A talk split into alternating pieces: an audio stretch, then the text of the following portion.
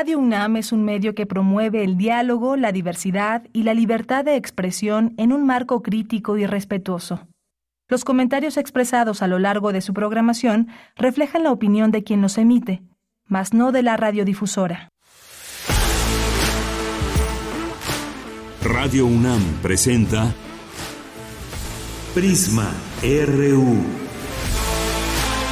Una mirada universitaria sobre los acontecimientos actuales. Prisma RU. Relatamos al mundo.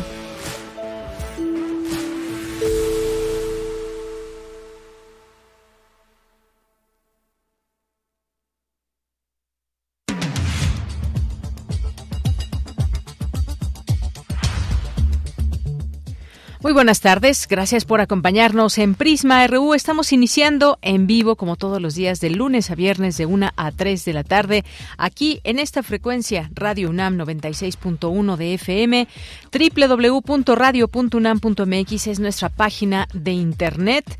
Gracias por estar aquí. Recuerden que nuestra vía de comunicación con ustedes es a través de nuestro Facebook Prisma RU o nuestro Twitter arroba Prisma RU. Le acompañamos aquí todo el equipo a nombre de todos ellos. Soy de Yanira Morán y tenemos información el día de hoy. Vamos a platicar con Claudio Lomnitz, El tejido social rasgado, es su último libro, que es una serie de conferencias que dictó en el Colegio Nacional. Un tema muy interesante por lo que deriva desde pues los años 80, 90, el neoliberalismo, la inseguridad, cómo va cambiando todo, qué hay, qué podemos decir hoy en la actualidad, cuál es la labor de, del Estado, del gobierno, de las policías, de la gente, del pueblo. En fin, vamos a platicar de todo esto eh, y en un marco y siempre mencionemos este contexto de pronto, lo que acaba de pasar allá en Orizaba, ese tiroteo y pues distintas situaciones que se dan en términos de violencia. Vamos a tener también aquí una invitación para que conozcan la exposición Renombrar el Mundo, expediciones botánicas en la Nueva España. Vamos a tener también información con nuestros amigos de Fundación UNAM, una invitación que también nos tienen para participar siempre en eventos. Estamos aquí muy atentos, eventos de la UNAM, para acercárselos a la audiencia y puedan eventualmente participar en alguno de ellos de ser de su interés. Vamos a tener también hoy martes poetas errantes, literatura, información cultural nacional e internacional aquí en esta frecuencia. Así que acompáñenos, iniciamos desde aquí, relatamos al mundo.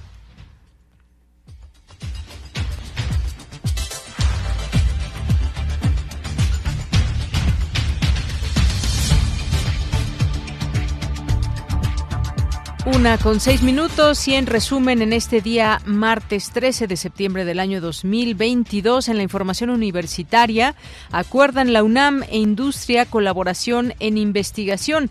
La llevarán a cabo mediante el proyecto Espacio Químico Radar Farmacéutico. Celebran el segundo coloquio PC Puma para conocer los avances de los proyectos de conectividad móvil en la universidad. Presentan en el Instituto de Investigaciones sobre la Universidad y la Educación el libro El Derecho a la Educación de las, Personas con Discapacidad. En la sesión Diálogos del Bicentenario de las Relaciones Diplomáticas México-Estados Unidos abordan el tema del idioma español en Norteamérica. Y en la información nacional, durante el diálogo económico de alto nivel, el secretario de Estado de Estados Unidos, Anthony Blinken, invitó a México a participar en un paquete de inversión que incluye 50 mil millones de dólares para semiconductores y electromovilidad para mejorar la competitividad, para crear mejores puestos de trabajo y acelerar la transición de América del Norte a energía limpia. Una de esas iniciativas que creo que es muy importante recalcar es la, la ley de chips y ciencia que va a brindar fondos para desarrollar una eh, cadena de eh, eh, suministro mucho más resiliente, resiliente para semiconductores. Van a trabajar con empresas como Intel y Skyward, van a desarrollar investigación, diseño, ensamblaje y también eh, fabricaciones aquí en México. Esta ley de chip va a incentivar este tipo de trabajo para asegurarte que los componentes que nosotros necesitamos para el siglo XXI se produzcan aquí en América del, Norte. Otra iniciativa es a través de la ley de reducción de inflación que brinda incentivos impositivos para vehículos eléctricos y también para aquellos que fabrican componentes de baterías.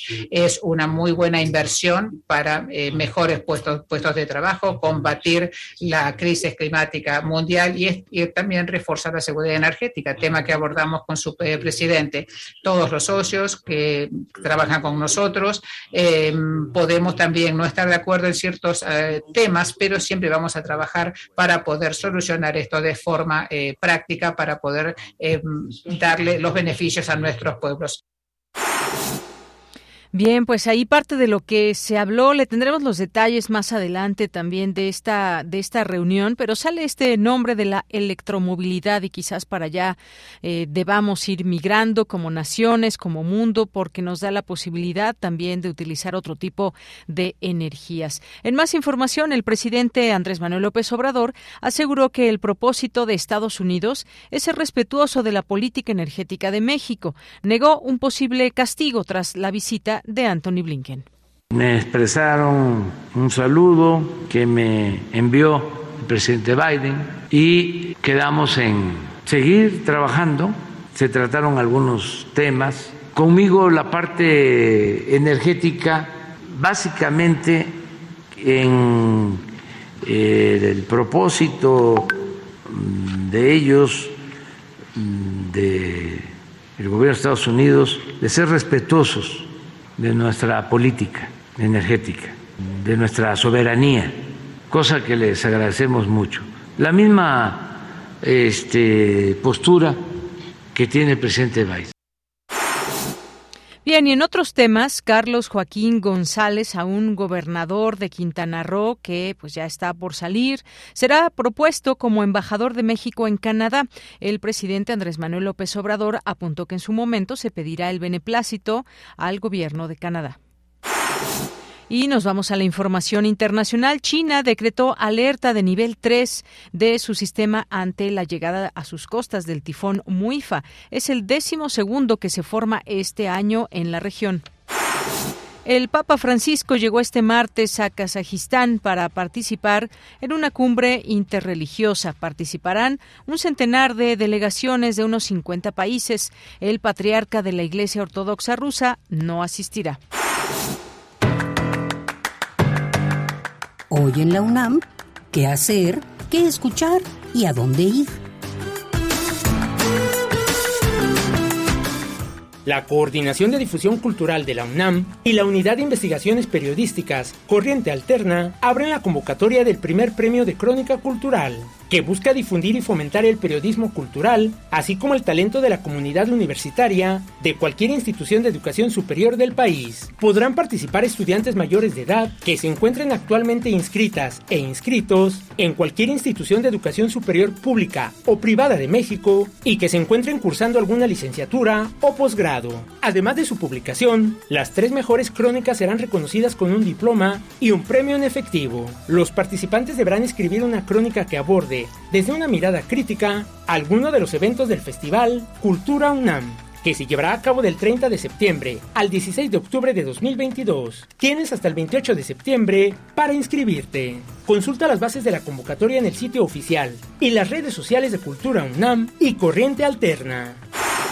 El Centro Cultural Acatlán te invita a la presentación de la compañía de danza México de Colores, ballet LGBTIQ, que surgió en 2011, liderado por el bailarín y coreógrafo Carlos Antunes. El objetivo principal de dicho ballet es rescatar las tradiciones en sus actos, combinando diversos géneros dancísticos, teatro, pantomima y el folclore de las tradiciones de México para contar historias de amor, desamor o encuentros sexuales para la comunidad LGBTIQ, y el público en general. No te pierdas la presentación de la compañía México de Colores que se llevará a cabo hoy, en punto de las 19 horas, en el Teatro Javier Barrosierra de la FESA Catlán. Recuerda que antes, durante y después de la función es indispensable el uso de cubrebocas.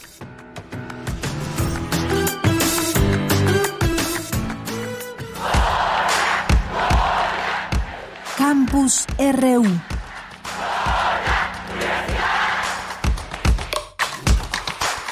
Es momento de ir a nuestro campus universitario, como todos los días aquí en este espacio. Acuerdan eh, la UNAM e Industria, colaboración en investigación. Cuéntanos de qué se trata. Mi compañera Virginia Sánchez nos tiene esta información. Vicky, adelante. Hola, ¿qué tal, Bella? Muy buenas tardes a ti y al auditorio de Prisma RU. De manera presencial se llevó a cabo la presentación del proyecto denominado Espacio Químico Radar Farmacéutico con el cual se busca sistematizar una gran cantidad de datos dispersos y organizarlos en reportes públicos de fácil acceso, en información de calidad que soporte decisiones críticas sobre tendencias tecnológicas emergentes en salud. Para ello, el Instituto de Química de la UNAM y la Fundación Incide AC firmaron un convenio de colaboración para iniciar con los reportes de vigilancia tecnológica que en las primeras ediciones se enfocarán en temas relacionados con las vacunas y el síndrome metabólico. Durante la presentación del proyecto, el director del Instituto de Química, Luis Demetrio Miranda Gutiérrez, señaló la importancia de contar con herramientas que ayuden a resolver problemas específicos que acerquen a la academia y la industria privada. Escuchemos. El tener herramientas que nos acerquen esta información ordenada, sistemáticamente, actualizada en tiempo real y personalizada me parece que es una herramienta formidable para la toma de decisiones en los proyectos. Estoy cierto de que la herramienta que hoy anunciamos no solo resolverá problemas específicos, yo creo y encaminaremos esfuerzos para que así sea, que será una herramienta que nos va a acercar mucho más a la academia y a la industria privada para la visualización, planeación y desarrollo de nuevos proyectos e imaginar nuevas avenidas en la industria química y en la investigación. Por su parte, William Saboa García, presidente del Consejo de la Fundación INCIDEAC, destacó que el objetivo central de este proyecto es generar conocimiento a través de un observatorio tecnológico que facilite la investigación y genere conciencia sobre la relevancia de la innovación y el cambio tecnológico que se requiere para enfrentar los desafíos globales en materia de salud. Escuchen basándonos en capacidades técnicas profundas, herramientas especializadas, experiencia en la materia, investigación de usuarios, vamos a contribuir a comprender el panorama tecnológico emergente global.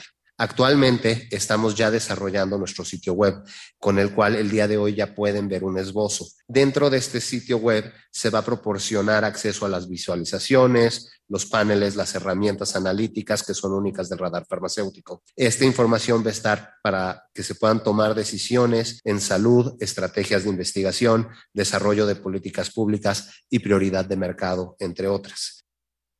Bueno, pues los artículos científicos, patentes, reportes empresariales de mercado, análisis de información y áreas de interés terapéutico, entre otra información, se puede consultar en www.espacioquímico.unam.mx. Bella, esta es la información. Muchas gracias, Vicky. Buenas tardes. Buenas tardes. Bien, luego de esto nos vamos a la siguiente información. Destacan en el proyecto PC Puma la inclusión digital en la UNAM. Cuéntanos, Cindy Pérez Ramírez, con la información. Adelante, Cindy. ¿Qué tal, Deyanira? Muy buenas tardes. A ti y a todo el auditorio. El coordinador de proyectos tecnológicos y de innovación de la Secretaría de Desarrollo Institucional de la UNAM, Francisco Adolfo López Suárez, informó que el proyecto PS Puma de Inclusión Digital, que abarca aspectos de conectividad y préstamo de dispositivos, capacitación para los responsables de tecnologías, profesores y la comunidad en general, está en 43 entidades universitarias, las cuales cuentan con cobertura inalámbrica. Esto lo dijo durante el segundo coloquio PS Puma realizado en el antiguo Colegio de San Ildefonso. Es una herramienta que está favoreciendo el proceso de enseñanza-aprendizaje. Quiere decir que también sí tenemos por ahí eh, retos y elementos de control, tanto para los alumnos como eh, para los docentes o para el cuerpo docente, porque al ser un elemento tan disruptivo, eh, habrá que recordar que de alguna forma tanto la secundaria como el bachillerato son elementos todavía de formación, todavía el alumno requiere que se le enseñe, que es una oportunidad de ser y hacer las cosas de una manera distinta, complementaria, pero tratando de, de hacer un uso responsable tanto de los conceptos previos como de la tecnología que en este momento estamos incorporando. En tanto, el director general de la Escuela Nacional del Colegio de Ciencias y Humanidades, Benjamín Baraja Sánchez, enfatizó que mediante PC Puma fue posible la conectividad en los planteles de bachillerato, donde la función sustantiva es la docencia y el aprendizaje, además lograr que los profesores puedan dar clase de la mejor manera y que los alumnos aprendan de igual modo. Por un lado tenemos toda esta tecnología, pero por otro lado tenemos la necesidad de la presencia y la necesidad de que el profesor ayude a reflexionar, que conduzca un poco, acompañe el proceso y ahí estaríamos en un justo medio en el uso de todas estas tecnologías y, sus posibilidades para la enseñanza y el aprendizaje. Por supuesto que yo la celebro, pero sigue siendo fundamental la presencia física. Lo estamos viendo ahorita con los jóvenes clases llevamos cuatro semanas y se nota esa, ese deseo de la presencia. Este Puma, programa de conectividad móvil, es un proyecto de gran importancia en el plan de desarrollo institucional de la universidad, el cual consiste en incorporar el uso de las tecnologías de la información y comunicación a la academia e investigación en el proceso de enseñanza-aprendizaje dentro y fuera del aula surgió en la Facultad de Medicina Veterinaria y Zootecnia en 2013 a partir de la necesidad de poner al alcance de los alumnos y del personal académico equipo de cómputo y la conectividad inalámbrica con cobertura total siguiendo las necesidades didácticas por las tendencias tecnológicas. Esta es la información de Yanira. Bien, eh, Cindy, muchas gracias. Buenas tardes. Muy buenas tardes hay este programa de inclusión digital, este proyecto PC Puma. Vámonos ahora a esta presentación del libro El derecho a la educación de las personas con discapacidad. Dulce García nos tiene los detalles. Adelante, Dulce. Así es, Deyanira. Muy buenas tardes a ti al auditorio. Deyanira, las personas con discapacidad comparten un camino de luchas, ideales y aspiraciones en torno a generar las condiciones para que puedan ejercer sus derechos el entorno educativo actual ha tenido algunos cambios, pero estas personas aún se enfrentan a barreras como el no tener recursos educativos accesibles, a la exclusión y a la desigualdad. Esto lo señaló la maestra Claudia Peñatesta, eh, directora de la Unidad de Atención para Personas con Discapacidad de la UNAM, eh, y dijo que puede conllevar a la violencia. Esto lo dijo durante la presentación del libro El Derecho de las Personas con Discapacidad, Ahí la académica dijo también que es necesario generar nuevos horizontes de estructuras sociales. Vamos a escuchar por qué. Aquí me gustaría eh, resaltar, por ejemplo, cuando se habla este, de la educación facultadora. Me parece que empatarlo con la ciudadanía inclusiva eh, es un tema que también tenemos que mirar y que acompañará porque el ser ciudadano implica también ser visible, ejercer un derecho y que también estas estructuras cambien, cambien reconociendo justamente a todas las personas como ciudadanos. Y bueno, Deyanira, la maestra Claudia Peñatesta resaltó la importancia del análisis de las cuatro A, es el nombre de uno de los capítulos de este libro. Estas cuatro A refieren a la asequibilidad, la accesibilidad, la aceptabilidad y la adaptabilidad, que se tratan, como ya te lo comentaba en este libro, y que dejan ver que tanto podemos transversalizar esos cuatro conceptos que parecieran sencillos, pero que implican importantes retos. Vamos a escuchar qué tipos de retos son estos. ¿Se adapta nuestro sistema educativo o sigue siendo un sistema rígido a pesar de todo lo que vivimos en pandemia? Y por supuesto que todo esto nos pone en la mesa el cómo hemos tenido esta experiencia de, primero, una lucha por ejercer el derecho a la educación para las personas con discapacidad, un reconocimiento de la exclusión histórica y de la discriminación. Pero por otro lado, tener estos híbridos donde, por un lado, vemos estos modelos que convergen y que todavía no hemos transitado a un modelo social completamente, ¿no? Y que nos falta, por supuesto, mucho para avanzar. Y por otro lado, eh, esta cuestión de visibilidad. Y bueno, Deyanira, la académica dijo que cada grupo de personas con discapacidad da cuenta de las necesidades de su reconocimiento, de su pertenencia a una identidad y también a una cultura. Esta es la información. Gracias, Dulce. Buenas tardes. Gracias a muy buenas tardes. Bien, continuamos ahora con Luis Fernando Jarillo porque ayer estuvimos muy atentos a esta visita del secretario de Estado estadounidense con una comitiva, el secretario de Estado Anthony Blinken, porque pues vino vino a México con su comitiva, también a encontrarse con el presidente Andrés Manuel López Obrador y también algunas personas de su gabinete como la secretaria de Economía, el secretario de Relaciones Exteriores, pero ¿qué fue lo que sucedió en esta reunión reunión que tuvo ayer lugar, pues el secretario de Estados Unidos dijo que hay una gran asociación entre ambos países, reconoció el apoyo de México en la lucha contra el narcotráfico y el manejo de la migración y por su parte el presidente López Obrador calificó como productiva y amistosa la reunión. Luis Fernando Jarillo nos tiene los detalles de lo que se supo que se dio a conocer en esta reunión. ¿Qué tal, Luis Fernando? Buenas tardes. Buenas tardes, Deyanira, a ti y a todo el auditorio de Prisma RU. Este lunes, el presidente Andrés Manuel López Obrador tuvo una reunión de alto nivel con el secretario de Estados Unidos, Anthony Blinken, y con la participación de los secretarios de Economía de ambas naciones para hablar sobre temas de seguridad, energía y el Tratado de Libre Comercio entre México, Estados Unidos y Canadá, el TEMEC. A, Palacio Nacional llegaron también Marcelo Ebrard, secretario de Relaciones Exteriores, Tatiana Cloutier, secretaria de Economía, el embajador de México en la Unión Americana, Esteban Moctezuma, y Roberto Velázquez, Velasco, jefe para la Unidad de América del Norte. Estados Unidos invitó a México a participar en un nuevo proyecto de inversión para el desarrollo de la industria de semiconductores.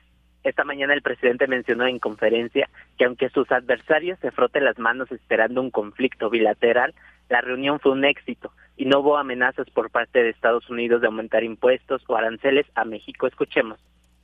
Ni siquiera se usó la palabra arancel o sanción, nada, nada, nada, nada. Además, porque no hay razón y estamos las partes eh, de acuerdo en fortalecer nuestras relaciones. Está creciendo mucho el comercio entre México y Estados Unidos. Está creciendo mucho la inversión extranjera y la inversión de Estados Unidos a México. Y creo que el señor Lincoln habló de consolidar la región de América del Norte y coincidimos en eso.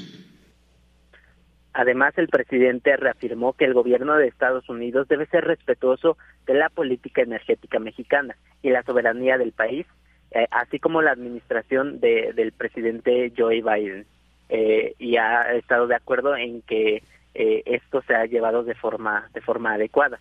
Eh, López Obrador expresó que se han subsanado las diferencias que había con 18 empresas estadounidenses con respecto a temas de inversión y competencia. Esta reunión se da en el contexto de quejas presentadas por Canadá y Estados Unidos contra reformas a leyes en materia de energía aprobadas en México. Recordemos que el pasado 20 de julio, la oficina del representante comercial de Estados Unidos anunció que el país de la Unión Americana iniciaría una consulta para poder establecer si México había violado el Tratado de Libre Comercio. Tanto Estados Unidos y Canadá señalan que la Comisión Federal de Electricidad podría centralizar el sector energético y no eh, proveer protección al medio ambiente.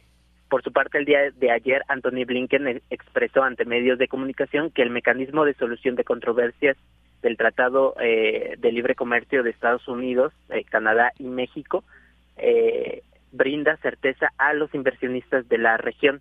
En el mismo tenor, el presidente mencionó que se tocaron temas como la nacionalización del litio y la migración. Escuchemos. Les informamos de que se nacionalizó el litio, de manera como vamos a desarrollar nuestra empresa nacional de litio, eh, la importancia que tiene este insumo para la creación, elaboración de baterías que son fundamentales para los carros eléctricos. O sea, todo un plan para el norte y muy buenos resultados. También se tocó algo sobre el tema migratorio. En el caso nuestro, el planteamiento y coincidieron de que no debe de utilizarse con propósitos electorales lo migratorio. El presidente insistió que ya no son tiempos de antes, en los que el país se somete a intereses extranjeros y el gobierno mexicano está en la mayor disposición para resolver los conflictos que puedan surgir entre las naciones con las que se sostiene una relación. Esta es la información de Yanira. Luis Fernando, muchísimas gracias. Buenas tardes. Buenas tardes. Bien, pues ahí todos los temas que se dijo tocaron en esta reunión, pasando por la nacionalización del litio, lo que informó el presidente de esta empresa mexicana que está en, pues organizándose para poder ser el día de mañana una empresa que pueda ser extractora y utilice el litio y sea un bien nacional. El tema de la migración también, todo ese tema energético que había mucha expectativa y sobre todo lo que en algún momento Estados Unidos y Canadá que se sumó y que ayer justamente comentábamos de cómo van eh, a operar las empresas estadounidenses y canadienses también en su momento y que bueno pues en este tema eh, han sentido que se han visto afectadas. Parece ser que este tipo de reuniones pues ayuda por lo menos en estos encuentros que puede haber un buen diálogo y estos son los temas que se trataron. Es la una con 29 minutos. Continuamos. Relatamos al mundo. Relatamos al mundo.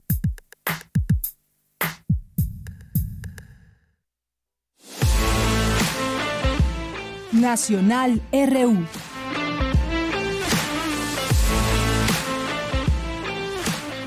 Bien, pues además de esta nota, ese tema nacional de esta reunión de la comitiva de Anthony Blinken aquí en México con el presidente y parte de su gabinete, pues también hay otras notas y es una de ellas, una juez ordena a la Secretaría de Educación Pública eh, restaurar el programa de escuelas de tiempo completo. Ustedes recordarán la polémica que se hizo en su momento porque ya no iba a haber estas escuelas de tiempo completo. Esta medida que dijo la juez, pues no impide la subsistencia del programa La Escuela es Nuestra, instaurado por el actual gobierno federal y que las autoridades pueden establecer nuevas reglas de operación y normas de fiscalización para garantizar que ambos programas subsistan. Y es que esta jueza de amparo ordenó a la SEP que se restaure por tiempo indefinido el servicio de escuelas de tiempo completo y, por tanto, realizar los ajustes presupuestales necesarios para que este programa opere como lo hacía antes de su eliminación anunciada en marzo pasado por el gobierno federal. Y se habló de que pues habría estos apoyos de manera directa, que es lo que pues se ha estado planteando desde este gobierno. Hay algunas cuestiones que también habrá que mencionar más allá de que efectivamente este tipo de programas ayudan muchísimo a madres que no tienen todo el tiempo quizás o todo ese tiempo de corrido y que pueden hacer algunas labores ellas y que esto les ayuda sin duda alguna, pero también lo que se quiere en todos estos programas es transparencia, porque son muchos recursos repartidos en todo el país y ahí es donde también hay que poner el dedo en el renglón. El juez tercero, la juez tercero de distrito en materia administrativa, eh, pues concedió esta una suspensión definitiva para que mientras dicta su sentencia de amparo, las autoridades encargadas de la aplicación de este programa retomen el mismo como estaba antes de la emisión del acuerdo del 8 de abril por el que se modifica las reglas de operación. Eso fue lo que sucedió. Se modificaron las reglas de operación del programa La Escuela es Nuestra de para el ejercicio fiscal 2022. También, pues, eh, esta medida no impide la subsistencia del programa La Escuela es Nuestra, instaurado por el actual gobierno, y que las autoridades pueden establecer nuevas reglas de operación. Esto ya estaremos también viéndolo ampliamente porque tiene que ver con toda eh, la niñez que ocupaba este o que era parte de este programa en escuela básica, en la primaria.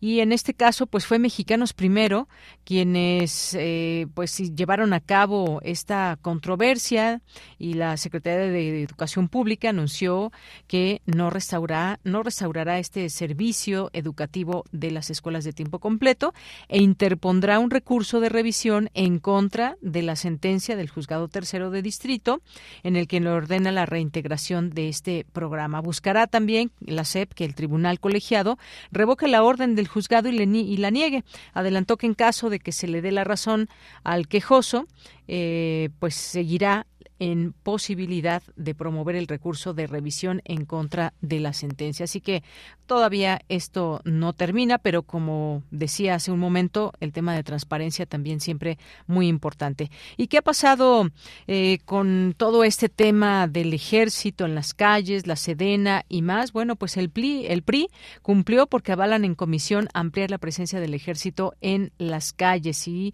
le contamos que las y los integrantes de la Comisión de Puntos Constitucionales de la Cámara de Diputados aprobaron en lo general la iniciativa de reforma para ampliar la presencia del ejército en las calles de 2024 a 2028. Se avaló por 28 votos a favor por parte de Morena, PT, Partido Verde y PRI y 11 en contra por parte del Partido Acción Nacional, del PRD y de Movimiento Ciudadano. Tras este aval en lo general se abrió el debate en lo particular en el que se incluirá la reserva también del PRI a fin de que la ampliación del periodo sea hasta 2029. Esto es lo que pasó en la Cámara de Diputados y que pues ha sido motivo de mucha polémica, sobre todo por la postura o la presentación de una iniciativa también por parte del PRI, que ahora pues plantea extender hasta 2029 la intervención militar en seguridad. Y es que la bancada del PRI eh, planteó pues añadir otro año a la participación de los militares. Se había planteado en 2028, bueno, pues ahora señalan que en 2029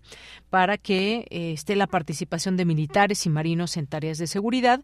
Esto que eh, es eh, una, una intervención que podría continuar entonces hasta 2029. Y actualmente el límite definido en la Constitución es a 2024. La semana pasada, recordar que el PRI planteó que se agregue hasta 2028, pero esta mañana, en el arranque del debate en comisiones del proyecto del dictamen respectivo, ese partido presentó una reserva. Pues así más o menos las cosas que van en la Cámara de diputados y senadores también, porque tiene que haber este aval de ambas cámaras. Y bueno, pues otra de las notas también hoy nacionales eh, justifican la prisión domiciliaria a Félix Gallardo por problemas de salud, luego de que este personaje recibió autorización para purgar el resto de su condena en prisión domiciliaria. El presidente López Obrador justificó esta medida por los problemas de salud que acumula el fundador del cártel de Guadalajara. Si bien dijo desconocer el proceso jurídico que interpuso la Fiscalía General de República. Bueno, pues esto en torno a este personaje que se ha señalado eh, inocente en muchos de los cargos que se le han imputado. Sobre si pedirá, pediría a la FGR que no impugne la decisión, como anunció la dependencia encabezada por Gertz Manero, se limitó a responder el presidente que eh, no sé cómo esté la cuestión jurídica y a insistir que Félix Gallardo, Félix Gallardo no estaría en libertad, pues seguiría purgando su condena. Sería prisión domiciliaria, que bueno, cambia la cosa. Otra de las cosas que comentábamos en nuestro en nuestro eh, resumen, Carlos Joaquín, a un gobernador de Quintana Roo, será embajador de México en Canadá y bueno, pues enviará toda esta propuesta a, también a la Cámara de Senadores, pero ahí todas estas eh, posibilidades que se han abierto para algunos ex exgobernadores que ya hemos visto, se les da cabida en el gobierno del presidente López Obrador. Y bueno, pues recordar Carlos Joaquín, emanado del PRD, del PAN en su momento, y que pues un, me parece el primer presidente de el primer gobernador de oposición que eh, llegó al gobierno de Quintana Roo, luego de que el PRI pues siempre estuviera ahí al frente. Y Marcelo Ebrard alista su asistencia al funeral de Isabel II esto lo dio a conocer el canciller, que se prepara para asistir a este funeral eh, de Reino Unido. Y bueno, pues estará ahí el presidente López Obrador. Por su parte, anunció que ayer que el gobierno mexicano recibió la invitación para participar en los funerales y que está representado por Marcelo Ebrard. Será quien, eh, quien vaya a este evento. Bien, pues son las 13 con 37 minutos. Continuamos. Prisma RU. Relatamos al mundo. Bien, continuamos ahora y tenemos este libro que les habíamos prometido, El tejido social rasgado de Claudio Lomnitz. Claudio Lomnitz es escritor, es antropólogo e historiador. Actualmente enseña ambas en la Universidad de Columbia. ¿Qué tal, Claudio Lomnitz? Muy buenas tardes, bienvenido. Gracias, muy buenas tardes. Encantado de estar aquí con ustedes. Muchas gracias. Y bueno, pues he de decir, editorial Alacena Bolsillo, este libro, El tejido social rasgado, y que pues son una serie de conferencias que el autor dictó en su primer ciclo como miembro del Colegio Nacional en 2021. Y pues empecemos a hablar de este libro justamente. ¿Qué, qué nos viene a la mente cuando mencionamos el tejido social rasgado? Y si lo enmarcamos, por supuesto, en un tema que tiene que ver con la seguridad, con la violencia, que son palabras que muchas veces pues están sumergidas en un mismo eh, tono en el sentido de saber qué va a pasar en nuestro país, por qué nos encontramos en una situación como tal, qué ha pasado en otros años, cuál es eh, pues la labor como tal del, del Estado, por una parte, cuál la del gobierno y más. Pero me gustaría, Claudio Lomnitz, que nos adentres en principio, que nos comentes un poco de este libro, cómo nace esta idea y qué entender por tejido social rasgado. Sí, gracias por atender un, momento este la aparición de este libro, lo agradezco eh, muchísimo.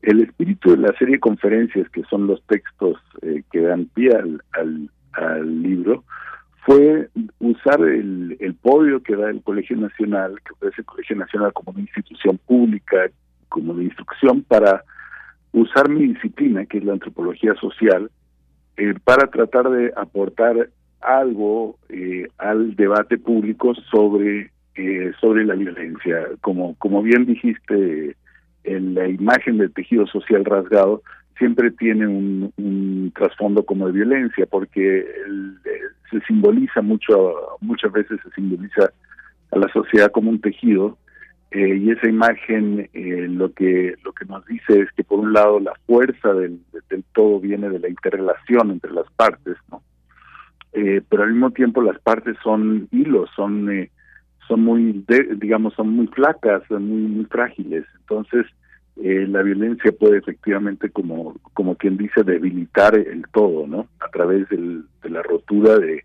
de algunas partes algunos miembros. Entonces esa imagen de tejido social rasgado pues ha sido muy recurrente eh, en, el último par de décadas en México, este, ante las transgresiones de la violencia, que han sido no solo, no quiero decir solo, digamos, que además de ser, digamos, eh, eh, terribles en sí mismas, han sido también simbólicamente terribles, ¿no? Porque la, la violencia en México ha ido escalando y ha ido haciéndose como parte de un lenguaje público en que se transgrede muchas cosas, por ejemplo, eh, el desmembramiento de un cuerpo de alguien muerto, pues eh, es una transgresión porque un muerto es, una, es, un indefenso, ¿no?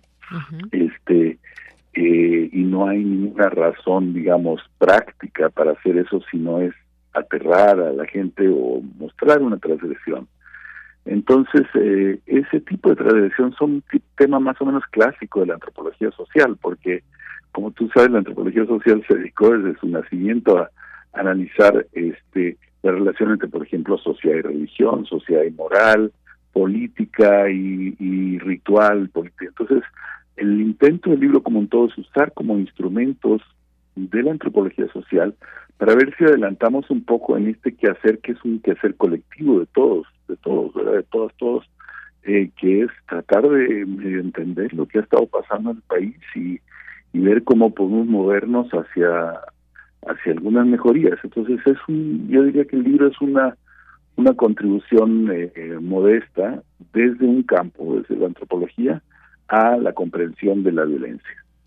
Efectivamente, y es que sí, siempre nos hacemos muchas preguntas, cómo es que tenemos una situación como la actual que ha pasado durante los distintos eh, gobiernos, por ejemplo, para eh, pues no parar esta eh, violencia que se genera y que está focalizada, hay que decirlo, en algunos estados. No podemos hablar que en general hay lugares donde la gente efectivamente se siente segura, no es una violencia generalizada, pero preocupa, por supuesto, el tener este este tema en la mesa de los distintos gobiernos y sobre todo pues con este elemento del narcotráfico y del crimen organizado. Y bueno, como bien lo dice usted en el preámbulo, pues una interpretación de la realidad violenta por la que atraviesa el país y usted dice nos encontramos ante un nuevo tipo de Estado que comenzó a gestarse durante las reformas neoliberales de la década de los 80 y 90 y que ha ido tomando forma a partir del inicio de la guerra contra las drogas en 2006. Aquí me detengo, eh, Claudio Lomnitz, me gustaría que nos platique un poco de esto, que, cómo engarzamos, digamos, estas reformas neoliberales a lo que vamos teniendo o lo que tenemos ahora.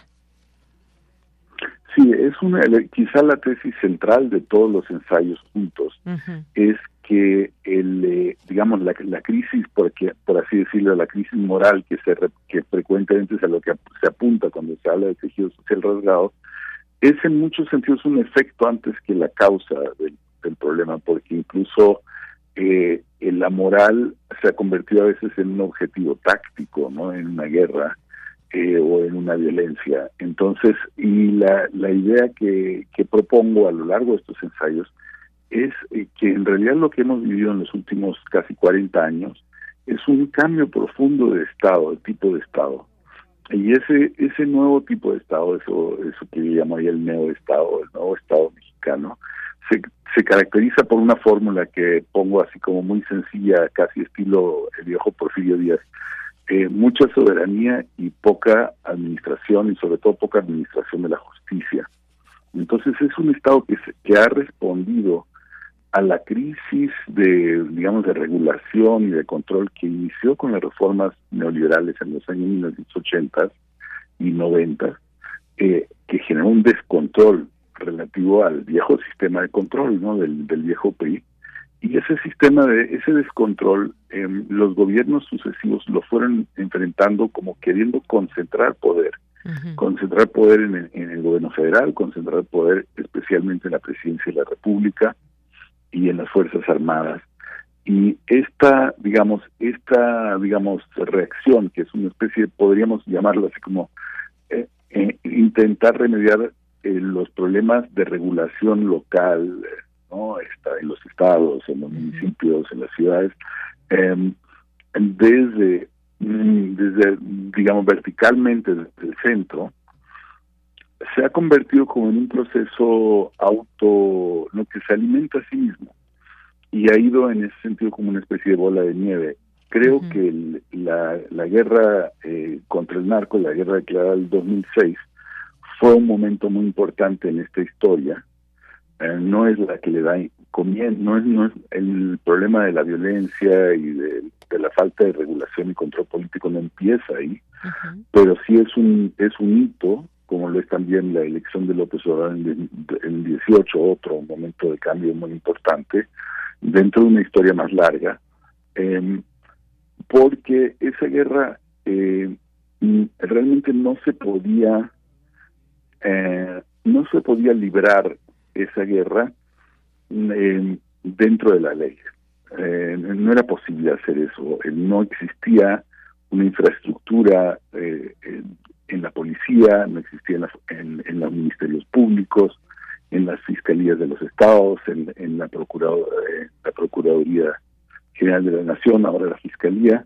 Entonces, como no existía realmente el aparato, por así decirlo, judicial, por una serie de razones que explico en el libro, el libro tiene dos capítulos dedicados a, a cómo se fue desbaratando la policía desde los años 80, 90, y cómo funcionaba antes, cómo por qué no la pudieron reformar con mucho éxito.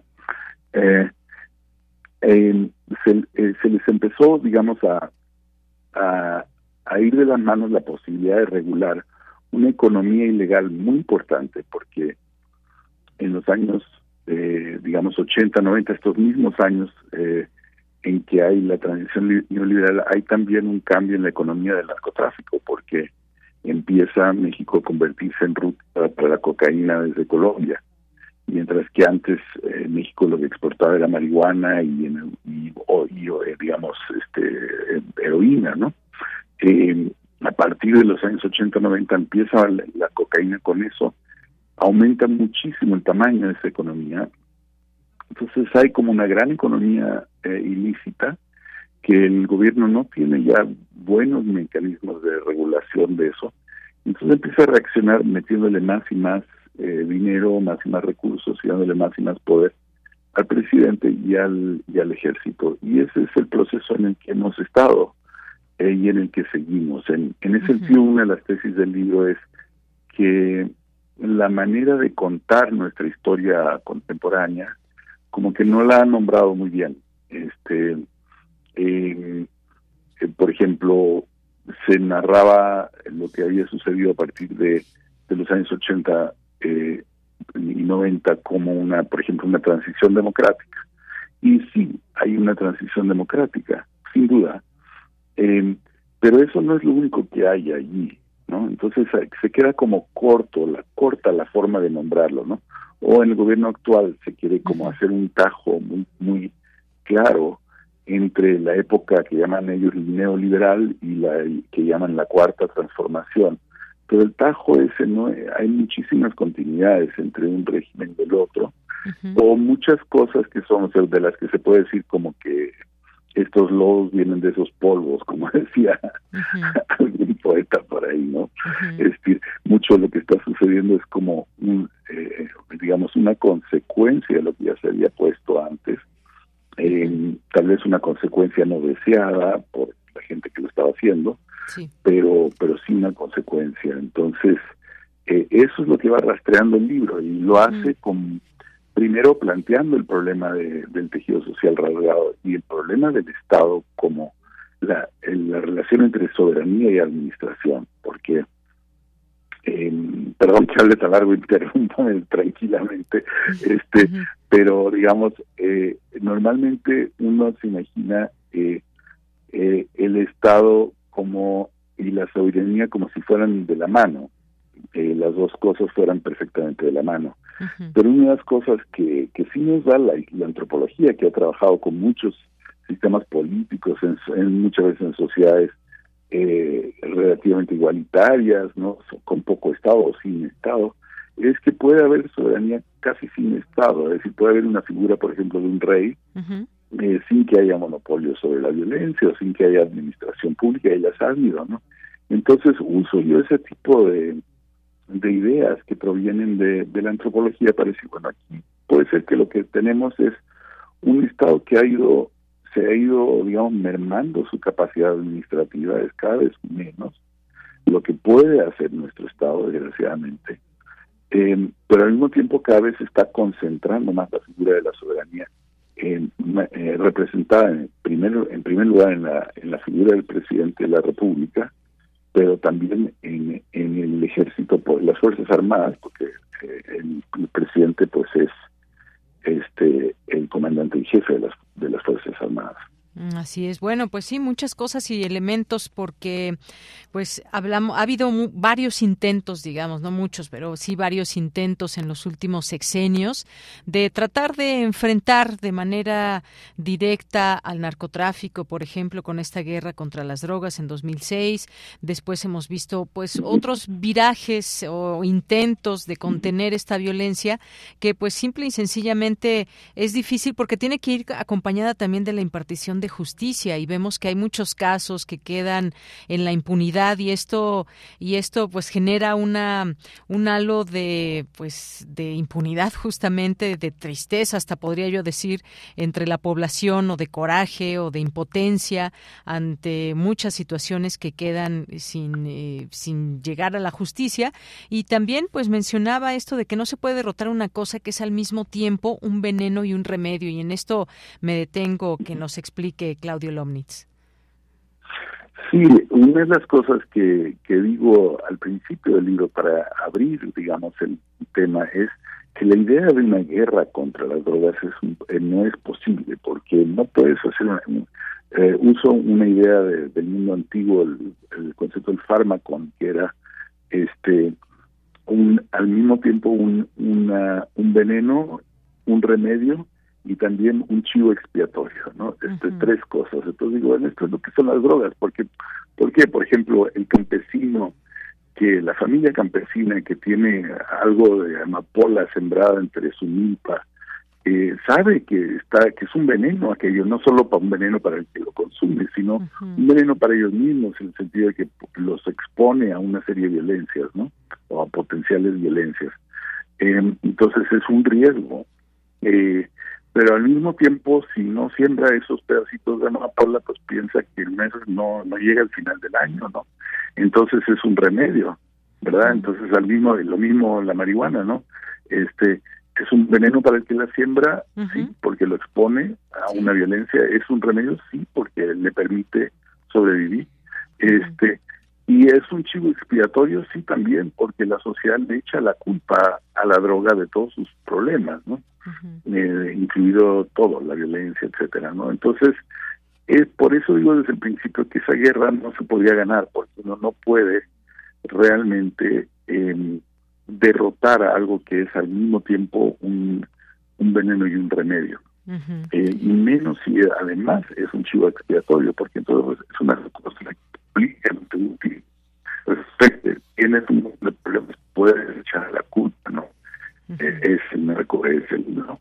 Eh, tienes un problema de, de inseguridad como ha ocurrido mucho en los últimos, sobre todo 15 años, este y siempre eh, se mataron, eh, eh, se están matando entre ellos, ¿no? Por ejemplo, ¿no? Para no no tener que ponerse a ver realmente quiénes son este las víctimas, quiénes son los victimarios, no tener que reconocer que no tenemos un aparato de justicia que sea capaz de procesar la realidad esta que estamos viviendo.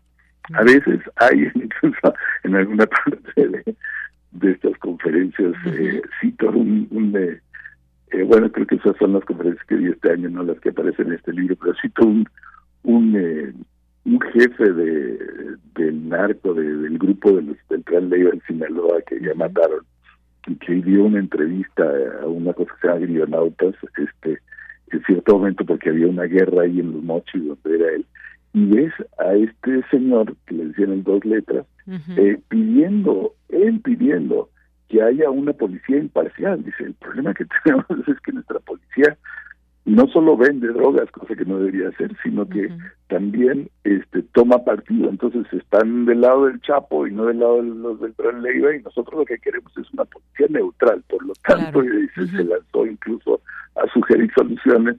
Me propongo que este eh, contraten a los policías que no sean locales, que los traigan de afuera y que, en fin, una serie de cosas. Pero cuando ves incluso, digamos, a, a al narcotraficante pidiendo eh, un, un sistema de justicia imparcial, te das cuenta de que hay un verdadero problema, ¿no? Sí, sí, sí. tenemos un verdadero problema.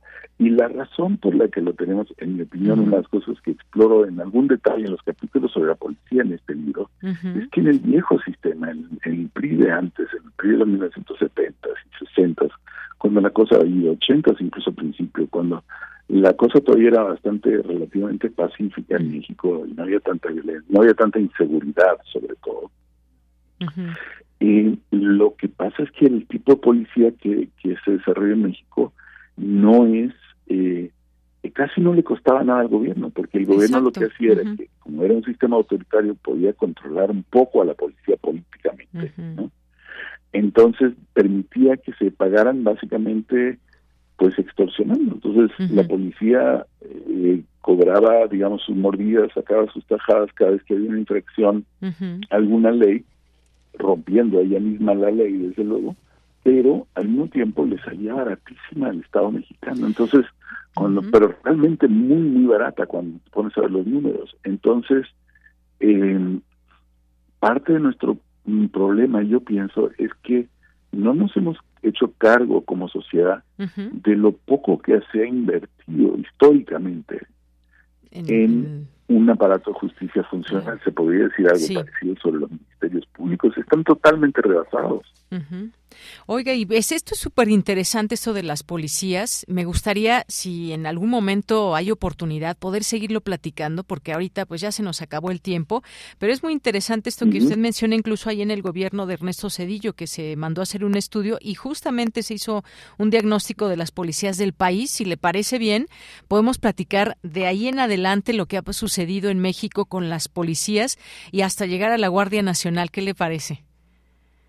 Me, me encantará, con muchísimo gusto y, eh, y sí, sí, encantado de la vida, porque sí creo que es uno de los, unos, uno de los temas realmente torales, lo que pasó con la policía y lo que pasó con todo el aparato, es decir, el Ministerio Público, la Policía Judicial, eh, los peritos, este, eh, los jueces, todo el sistema de, de, justicia estaba hecho para un régimen básicamente autoritario, no estaba hecho para un, para un sistema democrático y no es que funcionara bien antes, ¿no? Pero era muy injusto, o sea, a mí yo tengo la edad suficiente como para acordarme, ¿no? De cómo era. No era así como que tú dijeras, en, ay, 1970, qué maravilla la policía, no era eso. Muy bien. Pero bueno. sí era un sistema que tenía ciertos límites. Muy bien, pues lo dejamos para seguir hablando. Me parece un tema muy interesante, Claudio Lomnitz. Por lo pronto, muchas gracias y dejamos ahí este libro en recomendación, El tejido social rasgado, de su autoría, Claudio Lomnitz, y nos escuchamos muy pronto. Muchas gracias, ¿eh? mucho gusto. Gracias, hasta luego. Muy buenas tardes, continuamos. Bien, y nos vamos directamente ya con Sofía Carrillo. Gracias por la espera, Sofía. Ella es coordinadora de artes visuales del Centro Cultural Universitario Tlatelolco, porque nos va a invitar a una exposición. Cuéntanos, Sofía, buenas tardes. Hola, Deyanira, buenas tardes. Muchas gracias por recibirme en tu programa. Eh, pues sí, mira, los quiero invitar a una exposición que acabamos de inaugurar este sábado eh, bajo el nombre Renombrar el Mundo, Expediciones Botánicas en la Nueva España. Eh, me parece una hermosa oportunidad para que todos podamos preguntarnos eh, cuáles son las formas de pensamiento que se develan a la hora de que nombramos al mundo. Es decir, estamos utilizando de pretexto dos importantísimas expediciones científicas y botánicas. La primera realizada por Francisco Hernández en el siglo XVI y eh, la segunda, la Real Expedición Botánica de la Nueva España, ya sucedía en el siglo XVIII. Entonces, con, este, con estos dos pretextos, nos damos cuenta de cómo se ha transformado la manera en la que nos relacionamos con el mundo, con el mundo natural, eh, cómo lo hemos nombrado y entender que pues no siempre se ha nombrado igual, ni siempre nos hemos vinculado con este mundo que nos rodea y del que somos parte de la misma forma. Eh, entonces, pues esta exposición nos invita a eso, a, pensar críticamente, a veces de una manera, pues, pues sí, sí duele, ¿no? Saber que hemos nombrado a veces para separarnos, a veces con una ficción eh, de control sobre algo que nos excede. Entonces, pues esta es eh, básicamente como el trasfondo de esta exposición. Inauguramos el sábado pasado.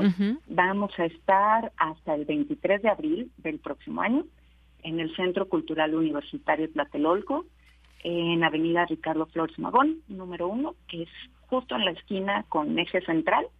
El trolebús de eje central te deja ahí en la esquina. Ahí exactamente. Sí.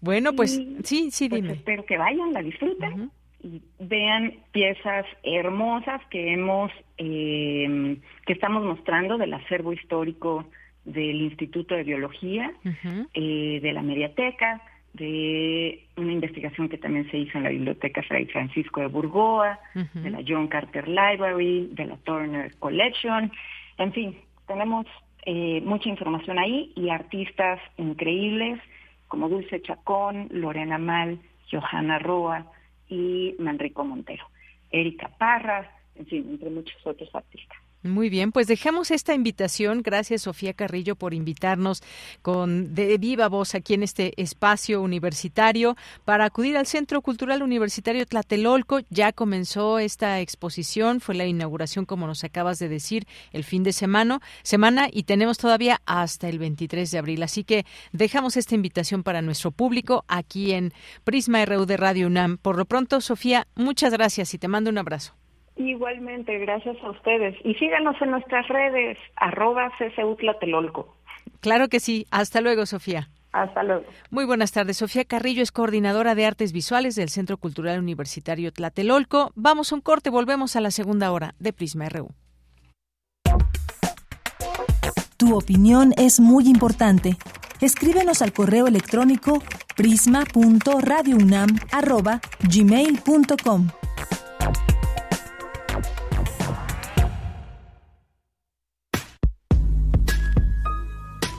Las mujeres raperas mexicanas están construyendo un mundo en principio donde ellas son protagonistas y ya no están en los espacios velados, ya no están en la oscuridad, sino que ellas están construyendo la historia de su participación. Seguimos construyendo igualdad. Sintonízanos este miércoles a las 10 de la mañana. Tenemos como invitada a Nelly Lucero Lara Chávez, doctora en Ciencias Políticas, que nos habla sobre mujeres raperas. Escuchar y escucharnos. Construyendo igualdad. Décima temporada. ¿Por qué es valioso actualizar tu INE cuando te cambiaste de domicilio? porque con ello puedo tomar decisiones para mi colonia. Para estar vigente a la hora de votar.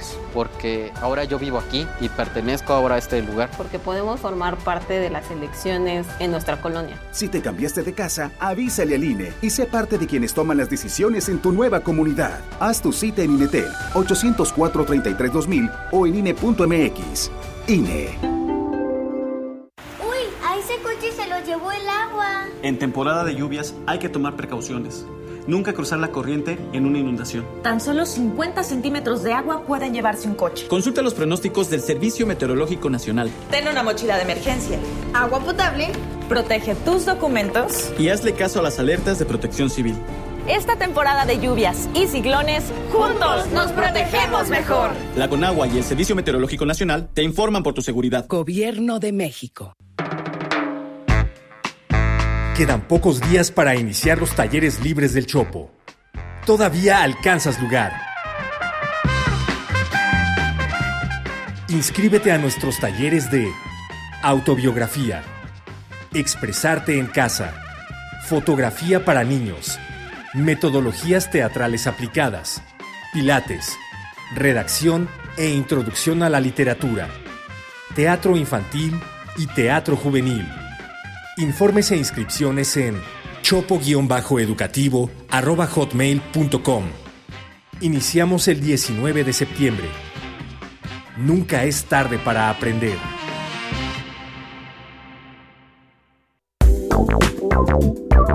Queremos escuchar tu voz. Síguenos en nuestras redes sociales. En Facebook como Prisma RU y en Twitter como arroba PrismaRU.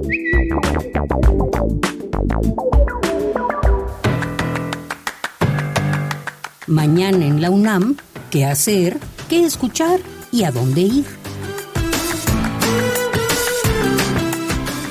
El Programa Universitario de Bioética y el Museo Memoria y Tolerancia te invitan al curso en línea Ética y Bienestar Animal. Se contará con la participación de Frida Meléndez, Lorena Jiménez y Patricia Frías. Este curso se llevará a cabo todos los miércoles de octubre de 14 a 15.30 horas a través de la plataforma Zoom. Para mayores informes e inscripciones, consulta las redes sociales del Programa Universitario de Bioética y del Museo Memoria y Tolerancia. Como parte de las actividades del Cineclub Sustenta Cinema, organizado por la Coordinación Universitaria para la Sustentabilidad de la UNAM, se proyectará el documental El maíz en tiempos de guerra, dirigido por Alberto Cortés, que sigue el curso anual de cuatro milpas indígenas en distintos lugares de México, enfocándose en el proceso del maíz, la selección de las semillas y la preparación de la tierra. El documental El maíz en tiempos de guerra se transmitirá el próximo 22 de septiembre en punto de las 13 horas. Del 27 de septiembre al 1 de octubre se llevará a cabo la edición número 14 del Día del Maíz, que contará con diversas actividades como talleres, poesía, obras de teatro y una exposición fotográfica. Se llevará a cabo del 27 de septiembre al 1 de octubre en las instalaciones de la Escuela Nacional de Trabajo Social en Ciudad Universitaria. Para Prisma RU, Daniel Olivares Aranda.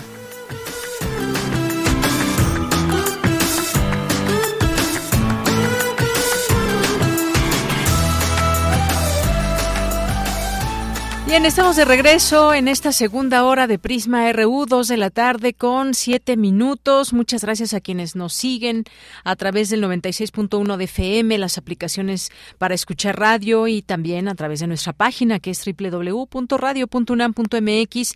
Les seguimos acompañando en vivo con mucho gusto a todas y todos ustedes y también tenemos interacciones en nuestras redes sociales. Ya nos acompaña aquí Michelle González que nos tiene los saludos. ¿Qué tal, Michelle? ¿Cómo estás? Buenas tardes. Hola Deya, muy buenas tardes. Ya estamos listas aquí para comenzar con los saludos a todos nuestros queridos radionautas, a nuestra comunidad RU que nos eh, manda mensaje a través de Twitter en arroba PrismaRU y en Facebook como PrismaRU. Si tienen algún comentario, algún este, alguna opinión, no olviden que pueden hacernoslas llegar a través de estos canales. Nosotras siempre estamos al pendiente y leyendo cada uno de sus mensajes. Por ejemplo, el día de hoy quien está muy activo en nuestras redes es Jorge Fra. Está dando muchos corazoncitos y muchos likes. Agradecemos el retweet y la difusión justamente de las noticias, bueno, de, de los temas que vamos a tratar aquí en el programa. También mandamos un saludo a Jorge Morán Guzmán, quien nos tiene el comentario que dice, las condiciones socioeconómicas son una de las causas del negocio de las drogas en México.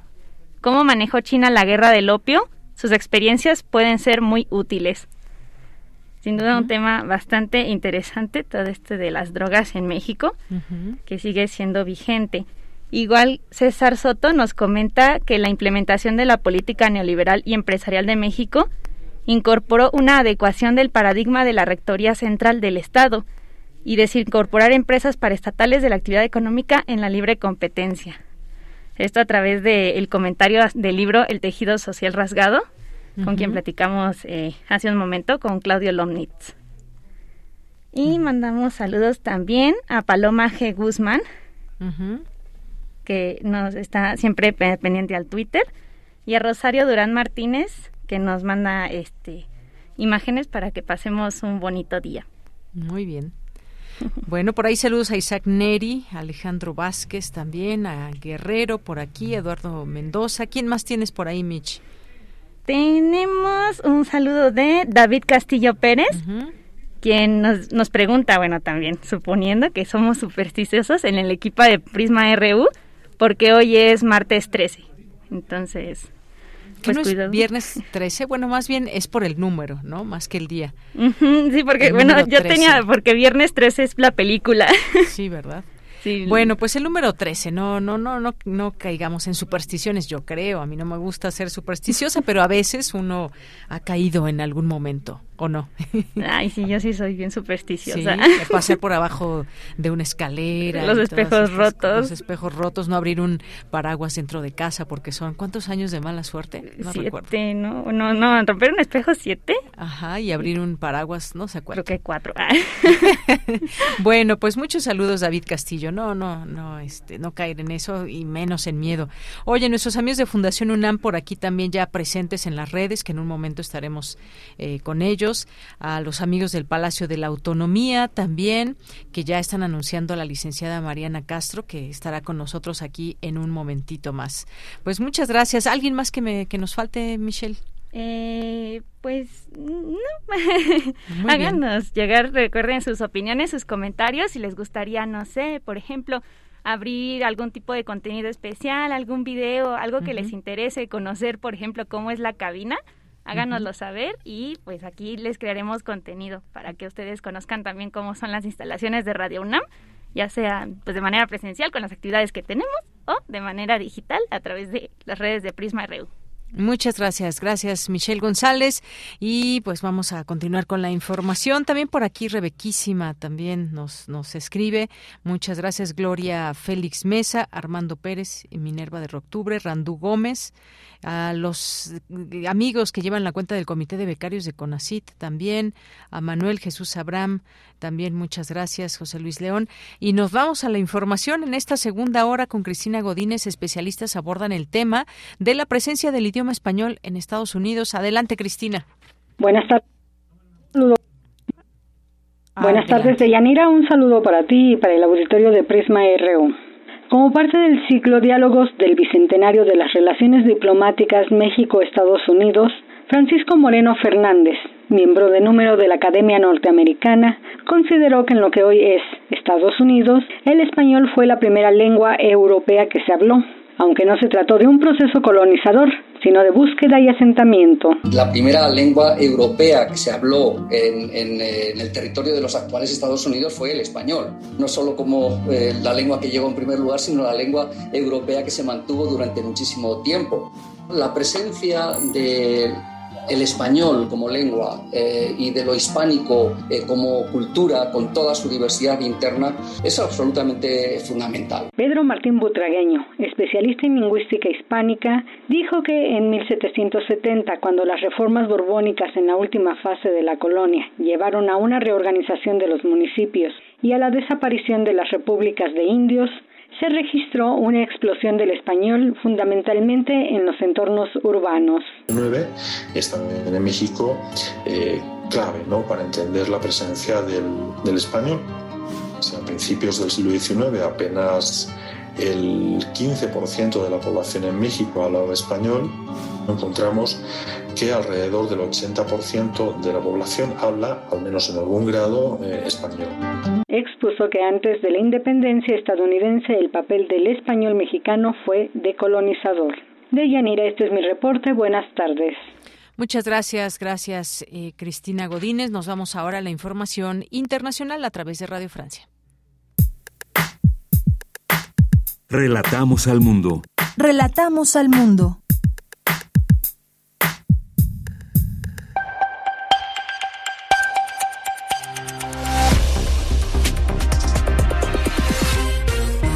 Bienvenidos a este flash informativo de Radio Francia Internacional. En los controles está Diego Tenorio. Hoy es martes 13 de septiembre y vamos ya con las noticias. Andreina Flores. El rey Carlos III se encuentra en Belfast, Irlanda del Norte, realizando su primera visita oficial como monarca. En su discurso frente a la Asamblea se comprometió a dar continuidad al apoyo de su madre a la reunión de Irlanda.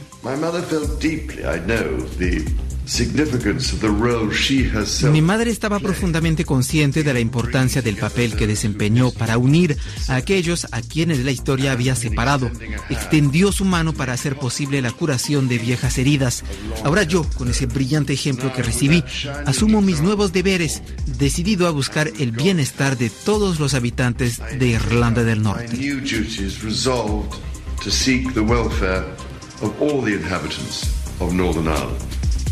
El Papa Francisco aterrizó hoy en Kazajistán, una de las antiguas repúblicas soviéticas. Allí realizará una visita de tres días para participar en una cumbre interreligiosa con delegaciones de 50 países. El gran ausente en esta cumbre será el patriarca ortodoxo ruso Kirill, gran apoyo de Putin en la guerra en Ucrania. Y justamente en Ucrania, el presidente Vladimir Zelensky declaró hoy que su ejército ha recuperado un extenso territorio que se encontraba bajo control ruso. Desde principios de septiembre hemos liberado 6.000 kilómetros cuadrados de territorio en el este y en el sur del país y seguimos avanzando, dice Zelensky. Entre los territorios recuperados figuran ciudades claves como Isium y Kupiansk, que servían de punto de abastecimiento logístico para el ejército ruso. Mientras tanto, en Rusia, las críticas contra Putin comienzan a tener carácter oficial. Un grupo de más de 80 diputados municipales apoyan la petición pública de renuncia del presidente ruso, Vladimir Putin, por iniciar la operación militar en Ucrania. La alcaldesa de París, Ana Hidalgo, anunció que se reducirán los horarios de iluminación de los monumentos y edificios oficiales de la capital para hacer frente a la crisis energética. A partir del 26 de septiembre se apagarán a las 10 de la noche y no a la 1 de la mañana como se hace actualmente. También se disminuirá los tiempos de encendido de la calefacción. Y el mundo del cine está de luto porque uno de sus grandes exponentes a nivel mundial ha muerto hoy. El director franco-suizo Jean-Luc Godard ha fallecido a los 91 años y pasa la historia como el padre de la Nouvelle Vague, la nueva ola, que revolucionó el cine francés en los años 60. Con esto ponemos punto final a este resumen informativo de Radio Francia Internacional. Prisma RU. Relatamos al mundo. Bien, continuamos dos de la tarde con 16 minutos. Nos vamos ahora con este espacio con Fundación UNAM, hoy con la licenciada Mariana Castro Mujica, que es coordinadora de proyectos y nos va a platicar del premio Rotoplas FUNAM 2022 en su segunda edición. Licenciada Mariana, bienvenida, muy buenas tardes. Hola, muy buenas tardes, eh, Deyanira. Bien, pues cuéntenos de qué trata este premio, eh, cuál es el propósito, quiénes están convocados a participar. Bueno, pues antes que nada quisiera agradecerte a ti y a tu equipo que nos hayan brindado este espacio pues para poder compartir con todos ustedes esta información que es nuestra segunda edición del Premio Rotoplas Fundación UNAM 2022 y pues en esta ocasión Fundación UNAM eh, estamos muy contentos porque este ha sido un trabajo colaborativo que hemos ya llevado a cabo con Rotoplas desde hace desde el año pasado y bueno, se realizó la primera edición y pues, gracias a esto pues nosotros hemos podido lograr eh, crear una importante un importante interés en la comunidad universitaria universitaria y pues también Rotoplas nos ha apoyado a incentivar las investigaciones en temas relacionados con el agua. Eh, este año no ha sido la excepción y ya que esta es nuestra segunda edición y también se nota el interés de la compañía en impulsar el talento femenino de la máxima casa de estudios. Entonces, comento que el talento femenino, ya que esta edición estamos invitando a participar a todas las alumnas de doctorado, maestría, especialidad o licenciatura de la Universidad Nacional Autónoma de, México, de las áreas de las ciencias físico-matemáticas y de las ingenierías así como de las ciencias sociales, humanidades y de las artes a inscribir su proyecto de investigación, innovación tecnológica o de investigación aplicada que aborde el tema de implementación de la nueva NOM 001 Semarnat 2021 en, en materia de saneamiento de aguas residuales.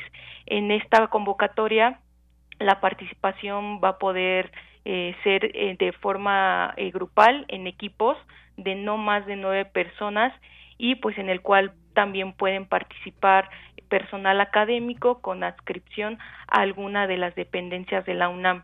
Entonces, pues nosotros estamos invitando a todos aquellos alumnas que quieran participar en este premio. Eh, la verdad es que los premios son unos montos pues muy atractivos y en esta ocasión vamos a, a, premiar a las tres mejores a los tres mejores proyectos. Eh, todos van a, tener un primer lugar y el monto es el mismo. Son eh, 96.666 pesos. Entonces pues la verdad es que creemos que esta convocatoria es como muy importante porque eh, pues en esta ocasión estamos premiando al talento femenino. En esta ocasión la, la la fecha límite de inscripción que tenemos es hasta el 20 de enero del 2023, entonces todavía están eh, a tiempo todos los que nos están escuchando a que puedan hacer este su proyecto, que puedan ir trabajándolo y lo puedan inscribir en la página de Fundación UNAM o en la página de Rotoplas. Eh, les voy a compartir las páginas, igual toda esta información ustedes la tienen en la página web de Fundación UNAM que es www.fundacionunam.org.mx y en Rotoplas que es http eh, dos puntos rotoplas.com.mx. Entonces ahí ustedes van a poder encontrar toda esta información. Ahí pueden encontrar toda la información a detalle, quiénes están convocados, cuáles son las características que deben presentar de sus trabajos, pero por lo pronto, eh, licenciada, decirles que pues pueden presentar proyectos alumnas y alumnos de doctorado, maestría, especialidad o licenciatura de la UNAM y todo esto, pues qué temáticas se, se están manejando en esta convocatoria, también importante mencionarlo.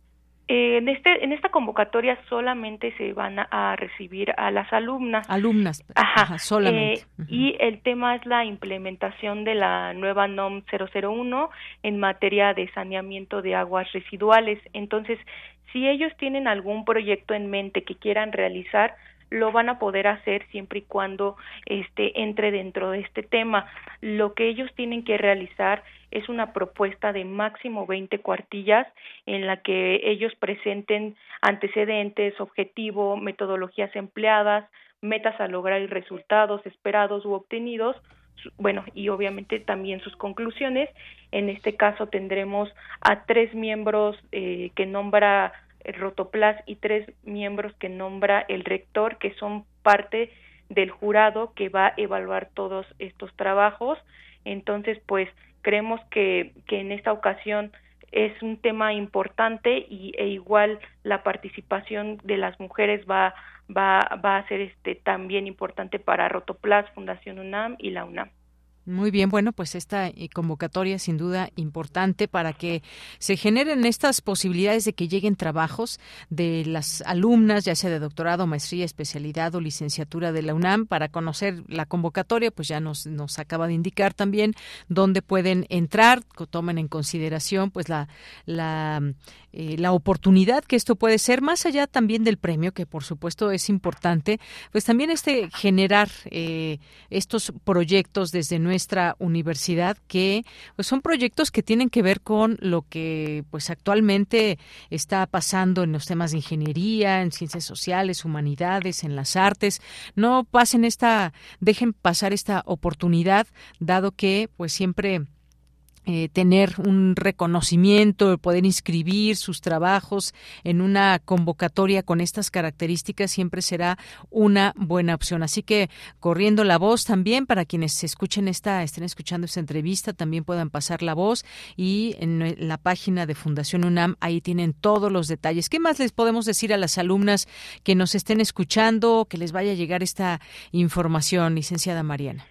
Pues también importante mencionar que igual pueden ellos, eh, ellas, perdón, contar con un equipo asesor. Entonces, no más de nueve personas en este equipo asesor, pues pueden ser personal académico con adscripción de la UNAM. Entonces, también para que se apoyen de sus profesores, investigadores, para poder realizar esta investigación. Y pues nada, solamente queda invitar a todas las alumnas de la UNAM, de las áreas de la ciencia física o matemáticas, ingenierías, ciencias sociales, eh, humanidades y de las artes a que pues inscriban su, su proyecto. Eh, la verdad es que es muy sencillo eh, participar en esta convocatoria, es muy fácil entrar a la página de fundación. Cualquier duda que ustedes tengan, por favor, se pueden comunicar con nosotros, ya sea vía telefónica al número eh, 53 400 910 y también por correo electrónico. Tenemos también eh, si gustan alguna duda pregunta lo que ellos este tengan alguna inquietud por ahí también nos pueden escribir. Nuestro correo es funam.premios@gmail.com entonces pues ahí estamos atentos a toda a todas las este, preguntas que ellos tengan. Nosotros con gusto podemos apoyarlos muy bien, pues ahí está, no dejen pasar esta oportunidad, ahí están las formas de comunicarse también para que tengan todos los detalles y las alumnas, el mayor número posible de alumnas pueda participar con alguno de los proyectos que ya han estado trabajando desde su carrera o posteriores estudios de la licenciatura. Así que muchas gracias, licenciada Mariana Castro, gracias por estar con nosotros y hacernos esta invitación a este premio Rotoplas FUNAM 2022 en su segunda edición. Muchas gracias a ustedes. Hasta luego. Hasta luego, buen día. Buen día. Fue la licenciada Mariana Castro Mujica, coordinadora de proyectos y este premio. Todas las bases, pues ahí las encuentran en Fundación UNAM. Continuamos. Dame tu brazo, amor. Julia Prilutsky.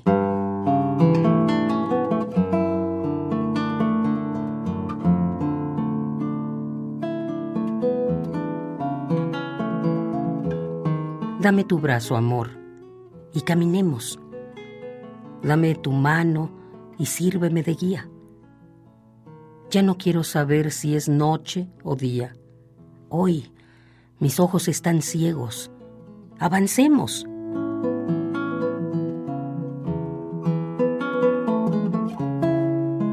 Dame tu estar, amor, en los extremos, tu presencia y tu infiel sabiduría por los caminos de la sangre mía porque ya no sé si es que vamos o volvemos. Y no me digas nada, no es preciso.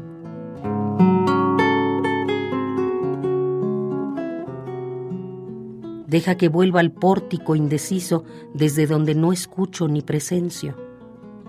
Todo fue dicho ya, tan a menudo, que ahora tengo miedo, amor, y dudo de aquello que está al borde del silencio.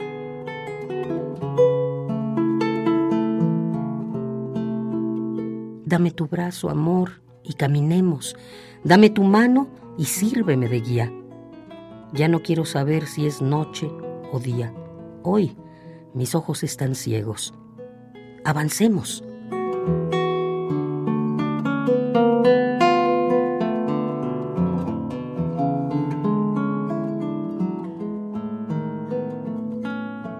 Dame tu brazo, amor. Julia Prilutsky.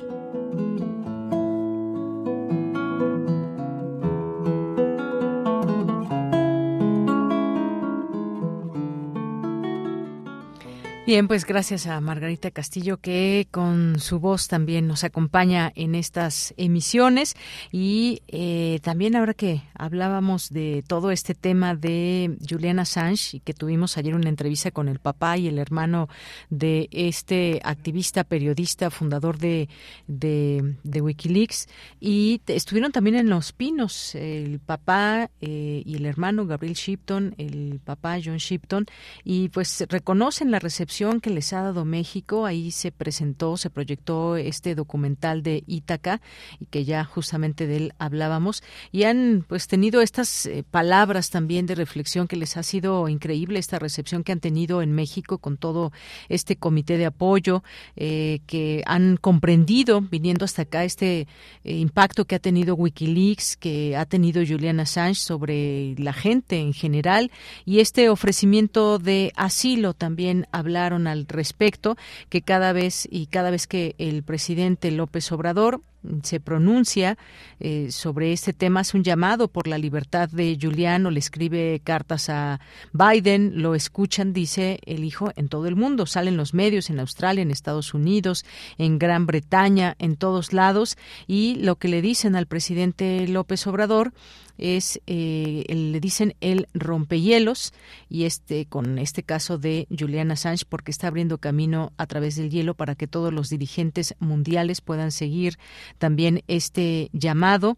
Está también mencionaron al dirigente de Chile haciendo un llamado por la libertad de Julian Assange, el dirigente o el presidente de Colombia, de Bolivia, de Australia también, que ha habido eco eh, con dirigentes mundiales para la libertad de eh, Julian Assange. Bueno, pues parte de lo que sigue pasando en torno a este tema. Continuamos.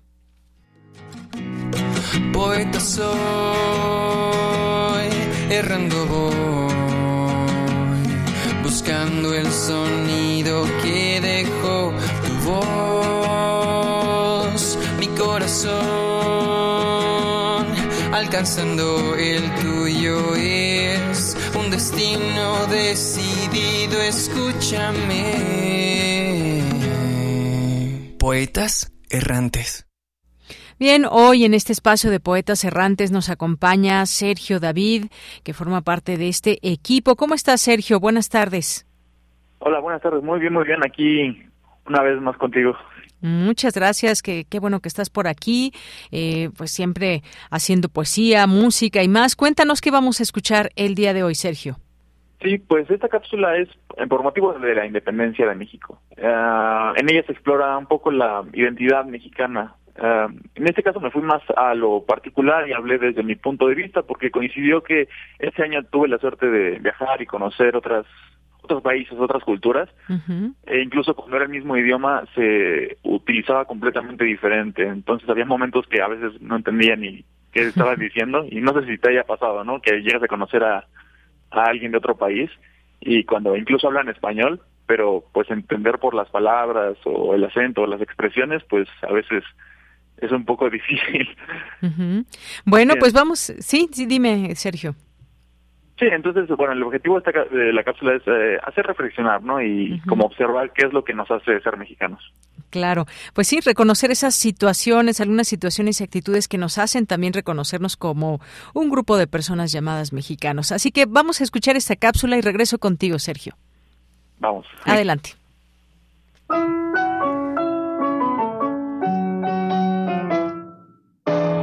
México, creo en ti, sin preocuparme el oro de tu entraña. Es bastante la vida de tu barro, que refresca lo claro de las aguas, en el jarro que llora por los poros, la opresión de la carne de tu raza. México, creo en ti, porque creyéndote me vuelves ansia y castidad, y celo y esperanza. Si yo conozco el cielo, es por tu cielo. Si conozco el dolor, es por tus lágrimas que están en mí aprendiendo a ser lloradas. Felicidades México. Estás por cumplir tus 201 años.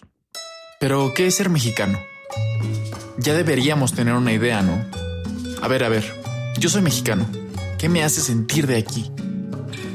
Las primeras cosas en las que pienso son los boleros y las cumbias que mi papá ponía en su estéreo cuando se quedaba en su taller regresando del trabajo.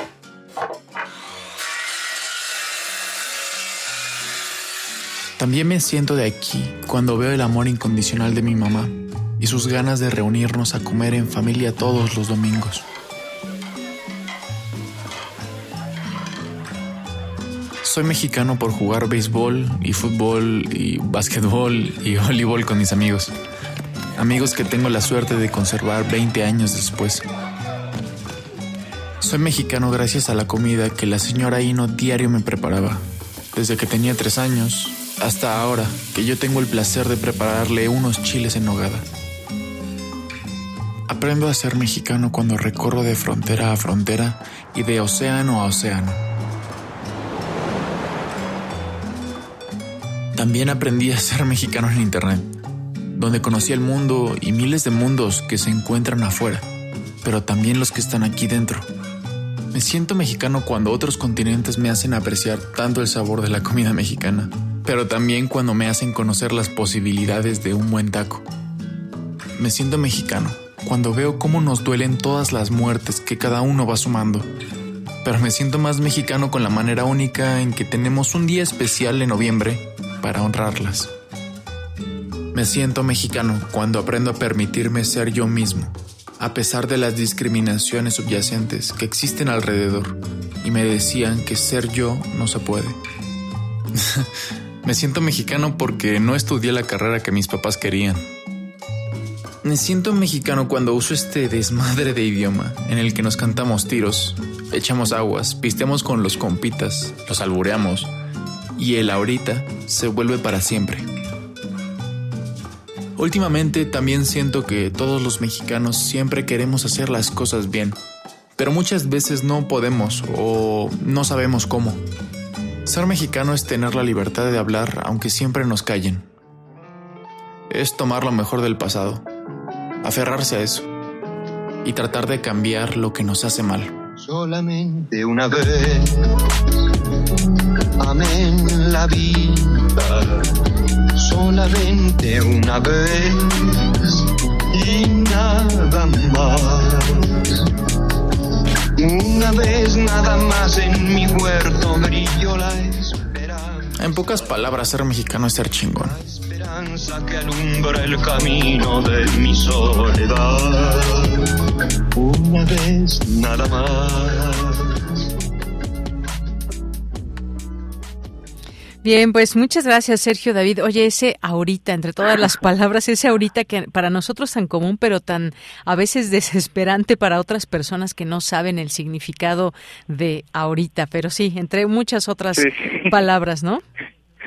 Sí, sí, sí, justo el, el ahorita es de los que más, más les llega a, a molestar o tratar de entender qué, se, rep- qué es el ahorita para nosotros. Sí, porque puede ser este momento, pero puede ser que pues pasen mucho más minutos y la gente se queda esperando porque dice ahora mismo es el ahorita y entonces nosotros y nuestra connotación y nuestro uso que por supuesto nos hace muy mexicanos. sí. Bien, pues muchas gracias, Sergio. Gracias por esta eh, por esta cápsula, por todo lo, su contenido. Un saludo a Leslie Estrada, por supuesto, también allí en la voz y a Sí. todo el equipo. ¿Algo más que quieras comentar antes de que nos despidamos?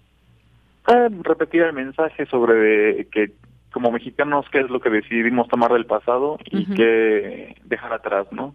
Y bueno, agradecer a mis compañeros, a Vania, a Ju- a Julio, a Pablo, a Leslie que estuvieron ahí al pendiente para, para ayudarme con, con, con todo. Muy bien, pues muchas gracias y ya nos comeremos ahora también esto que decías, la comida, un buen pozole el próximo 15 o 16 de septiembre, Ya- ya tacos, flautas, en fin, un montón de cosas que tenemos. Por supuesto, sí. Las tostadas con tinga y muchas más Uf. cosas.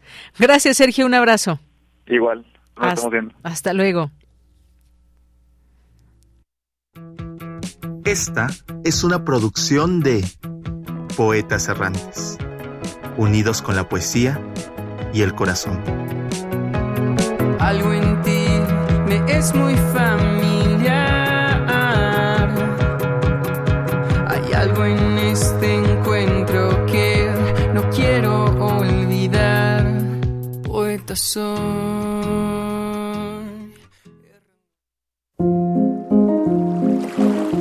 A la orilla de la tarde, con Alejandro Toledo. Ya nos acompaña Alejandro Toledo en A la orilla de la tarde. ¿Cómo estás, Alejandro? Bienvenido, buenas tardes. Muy bien, Deyanira, ¿cómo estás tú?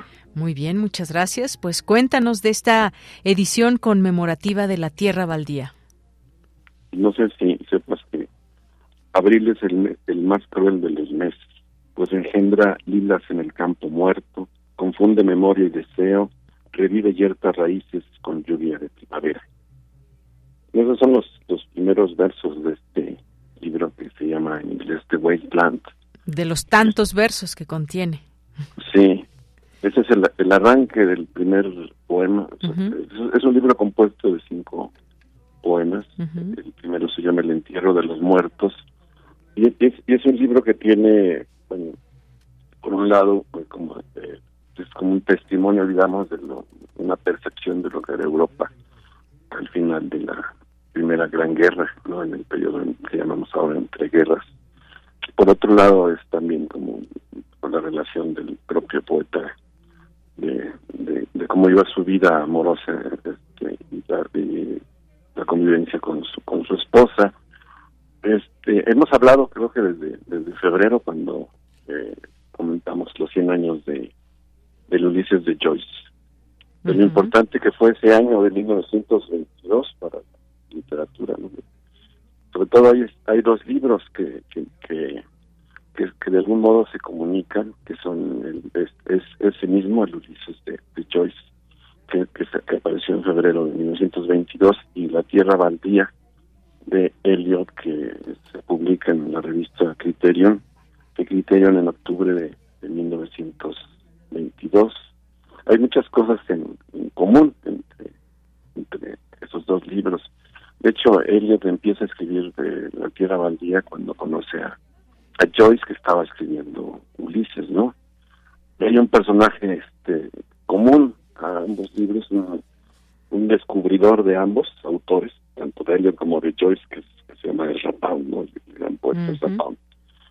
Él, es el que los mete al, como al, a los territorios de la literatura de vanguardia y quien los anima a, escribir y les procura incluso las condiciones en las que pueden hacerlo. Sobre todo a Joyce, que, que tenía, digamos, este poco desarrollo económico cuando eh, y, muchos problemas para editar sus, sus libros, ¿no? Él era, trabajó en un banco, creo que financieramente era como más más próspero, pero los dos fueron motivados por Pound y los dos de, de algún modo eh, también recibieron como la vigilancia en la escritura de, de, sus, libros de Pound, sobre todo en esta en esta época, ¿no? De hecho, el primer manuscrito de, de La Tierra Baldía se lo dio Eliot a, a y él, él, hizo una lo que llaman una poda severa. Y eso lo sabemos porque después, como 50 años después, apareció esa esa versión leída por Pound y, y, corregida y donde hace como como muchos muchos ajustes que, que consideró necesarios y que y que eh, Eliot también eh, a le sirvieron para reescribir un poco el, el para escribir su, su gran libro no entonces tenemos a Pound ahí como como eh, promotor de -huh. y de y de Joyce y como una figura que está detrás de estas dos grandes obras que son Ulises y la y la tierra baldía. En octubre será el, centenario de, del libro de Eliot y encontré en librerías esta edición de, de Lumen que me sorprendió gratamente.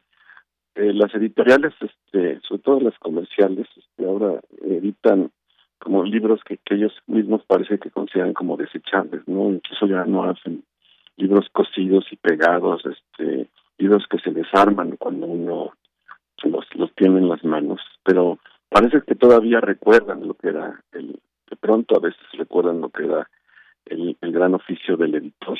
Y, esta edición es realmente impecable, ¿no? Tiene siete folios perfectamente cosidos y pegados, tiene un, un, una cartulina interior eh, y una, una camisa este, de, color café oscuro es una edición además muy muy bien cuidada. No, no, no, encontré ratas en lectura y la y el, la labor, digamos, de quien está a cargo de ella, que se llama eh, Andrew Jones, es, es realmente impecable. ¿no? Él presenta el libro, le da contexto, eh, traduce un primer libro eh, de Eliot que se llama Puff Rock y que nos, nos dice mucho sobre lo que va a ser la Tierra Baldía, es como un, buen antecedente dentro de la literatura de Eliot y este y luego hace su, su versión de la de la Tierra Baldía, traduce las notas que el que Eliot escribió para el para el libro y además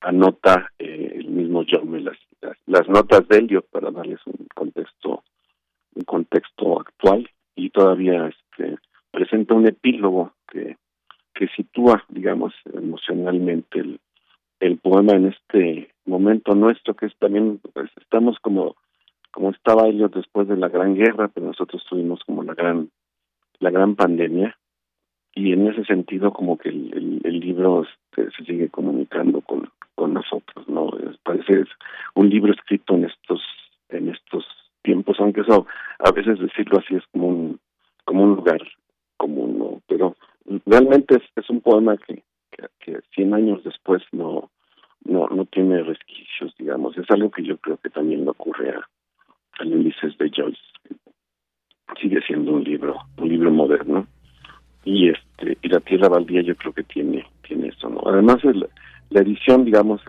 tiene todas estas virtudes digamos que es manejable es, es, este, transportable eh, lo puedes eh, ir subrayando marcando y, resiste esa esa lectura digamos este, pesada. Además de todo eso que es bilingüe entonces este tenemos el, el poema original digamos, y aquí tenemos este la versión que presenta eh, Andrew John de, del, poema, ¿no?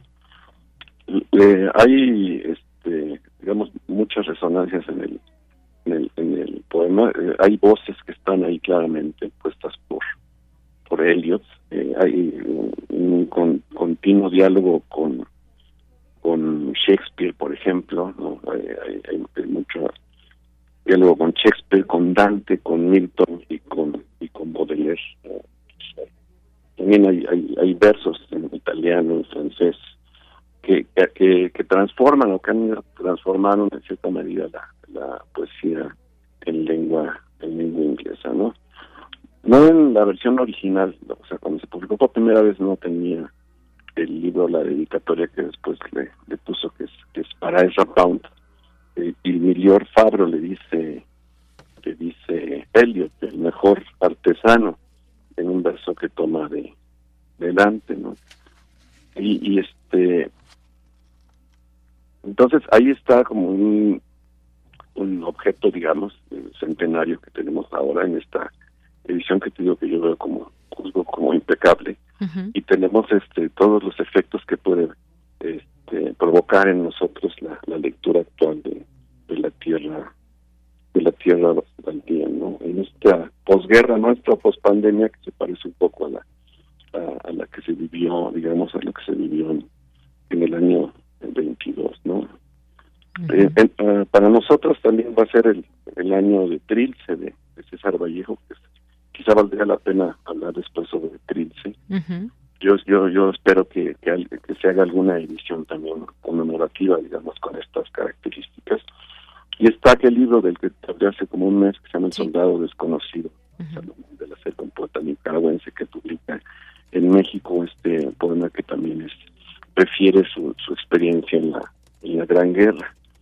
Entonces, este, y nos acercamos a, a noviembre, que es cuando recordaremos en el año 22 eh, también eh, Proust, Marcel Proust termina su por un lado su, su serie narrativa, aunque no se eh, eh, inmediatamente ese año, pero la termina, termina en busca de tiempo perdido y muere en noviembre de, 22, ¿no? Entonces el año nos trae todas estas, todos estos, este, toda esta memoria literaria, creo que este, están, nos demuestra que aquello que se hizo hace 100 años no necesariamente envejecido, que tenemos obras que modificaron, digamos, los caminos de la literatura como Ulises, como Tierra Valdía, como Trilce y como El Soldado Desconocido, y que aún ahora donde muestran su salud, digamos, y su y su y su modernidad y nos enseñan eh, son, son libros que ampliaron eh,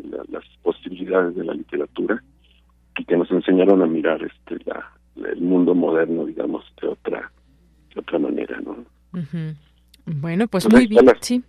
Son historias. la recomendación, comprarse esta edición, correr a la librería, comprarse esta edición, además no está no está cara de La Tierra Baldía de T.S. Eliot, editada por Lumen, edición bilingüe, preparada eh, por Andreu Jam, y este, así leeremos a quien Zapam llamó el, Dante de la modernidad, en una edición que, que me parece que es muy, muy confiable. Muy bien, bueno, pues ahí está también esta portada para que la vean ya en nuestras redes sociales, la recomendación completa que nos haces hoy, Alejandro, y pues sí que puede provocar en nosotros, por ejemplo, Tierra Baldía, ya que empezabas con estos, eh, con este primer poema en la lectura, y pues nada, no me, me resta más que agradecerte, nos escuchamos en 15 días. Sí, espero no haber sido muy solemne, muy, este, me pone rígido de, pronto la cuando me emociona un, libro, este, me pongo un poco rígido y quizá un poquito pedante, pero no, no es la intención, sino un poco celebrar esta este regreso a la tierra baldía y, y, conmemorarlo de, la forma de vida, ¿no? Claro que sí. Bueno, pues muchas gracias, Alejandro. Un abrazo. Cuídate, que estés muy bien. Hasta luego. Muy buenas tardes. Alejandro Toledo, escritor y ensayista en A la orilla de la tarde. Cultura RU.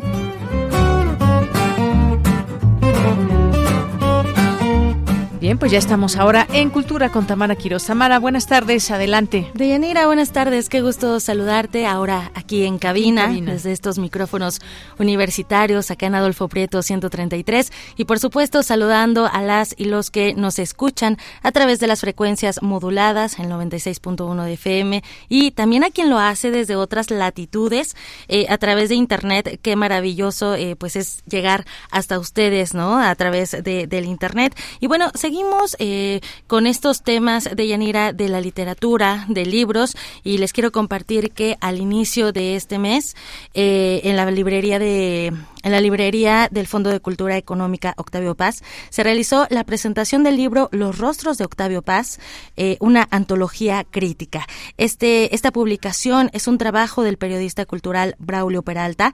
Él es egresado de la UNAM, colaborador en diversos medios como Radio Educación, también ha colaborado en La Jornada, solo por mencionar algunos medios. Es también editor y ensayista eh, y su trabajo ha sido reconocido con galardones en festivales eh, como el Cervantino y también premios de periodismo cultural. Es autor eh, también de, mm, del libro Los nombres del arco iris, Diálogos con Octavio Paz y de los rostros de Octavio Paz, una, ah, una mm, antología crítica, esto publicado por El Tapiz del Unicornio. Y para darnos todos los detalles, nos vamos de esta publicación, nos vamos a enlazar con Braulio. Braulio Peralta, bienvenido a este espacio radiofónico. Muy buenas tardes. Hola Tamara, gracias a Radio UNAM y a ustedes por el espacio para hablar de un libro que pues yo quiero mucho, que se llama Los rostros de Octavio Paz. Muchas gracias, Braulio, por tomar la llamada. Al contrario, eh, me gustaría que nos platicaras eh, cómo surge este libro y sobre todo la idea de revisitar a Octavio Paz. Pues mira, en 1996 hice un libro que se llama El poeta en su tierra, diálogos con Octavio Paz. Y ese libro es un libro de entrevistas. Yo quise regresar a la figura de don Octavio Paz a través de ensayos que yo considero críticos, que no son propiamente los oficiales, los mismos de siempre, que son ese lado opositor a Octavio Paz, que discute, confronta, medita el pensamiento y la obra de don Octavio. Entonces son las voces de Monsiváis, Aguilar Camín, González Torres, Roger Bartra, Elena Poniatowska, no son las voces de Enrique Krause, Christopher Domínguez, Guillermo Sheridan, Antonio Staton, digamos que los que lo, lo celebran y al celebrarlo igual no ponen ese lado crítico. Este es un libro crítico en ese sentido, ¿no? Por eso este me importa mucho aclararlo, ¿no? Es un libro raro, pero yo creo que complementa a, a la comunidad cultural en sus formas diversas de pensar. Claro, Braulio, de hecho, eh, pues en este en este libro podemos ver esta vena periodística, ¿no? Que, que tienes ya una larga trayectoria en el periodismo. Eh, me gustaría que nos platicaras eh, en este contexto, pues, eh, ¿qué, nos puedes eh, compartir sobre sobre estas voces, ¿no? Que participaron, por dar solamente un ejemplo y una probadita a, a la gente que nos escucha esta tarde. está, por ejemplo, la entrevista con Roger Bartra, ¿no?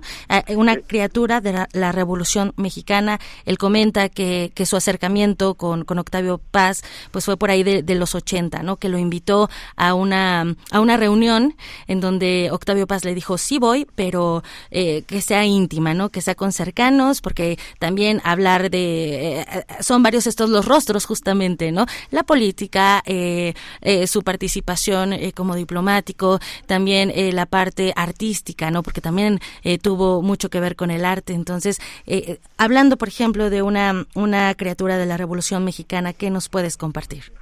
Este, pues mira, lo comentas muy bien, Tamara. Eh, Roger Bartra y Octavio Paz tienen dos puntos de convergencia y de diferencia sobre la manera de pensar y de ser de lo que somos, eso que llamamos identidad nacional o la forma de ser mexicano. Octavio Paz escribió El laberinto de la soledad en los años eh, 50 y Roger Bartra a finales del siglo XX publica La jaula de la melancolía. Es como una respuesta o una réplica al pensamiento de Octavio Paz en relación al laberinto de la soledad. La jaula de la melancolía toma como juego eh, simbólico al ajolote que está en peligro de extinción allá por la por los por, por los los lagos de Xochimilco y eh, Octavio Paz toma a la figura de Cantinflas o toma a la figura de los migrantes este, eh, chicanos norteamericanos y eh, la, imagen central de cómo son los mexicanos por, por este lado del centro de la Ciudad de México.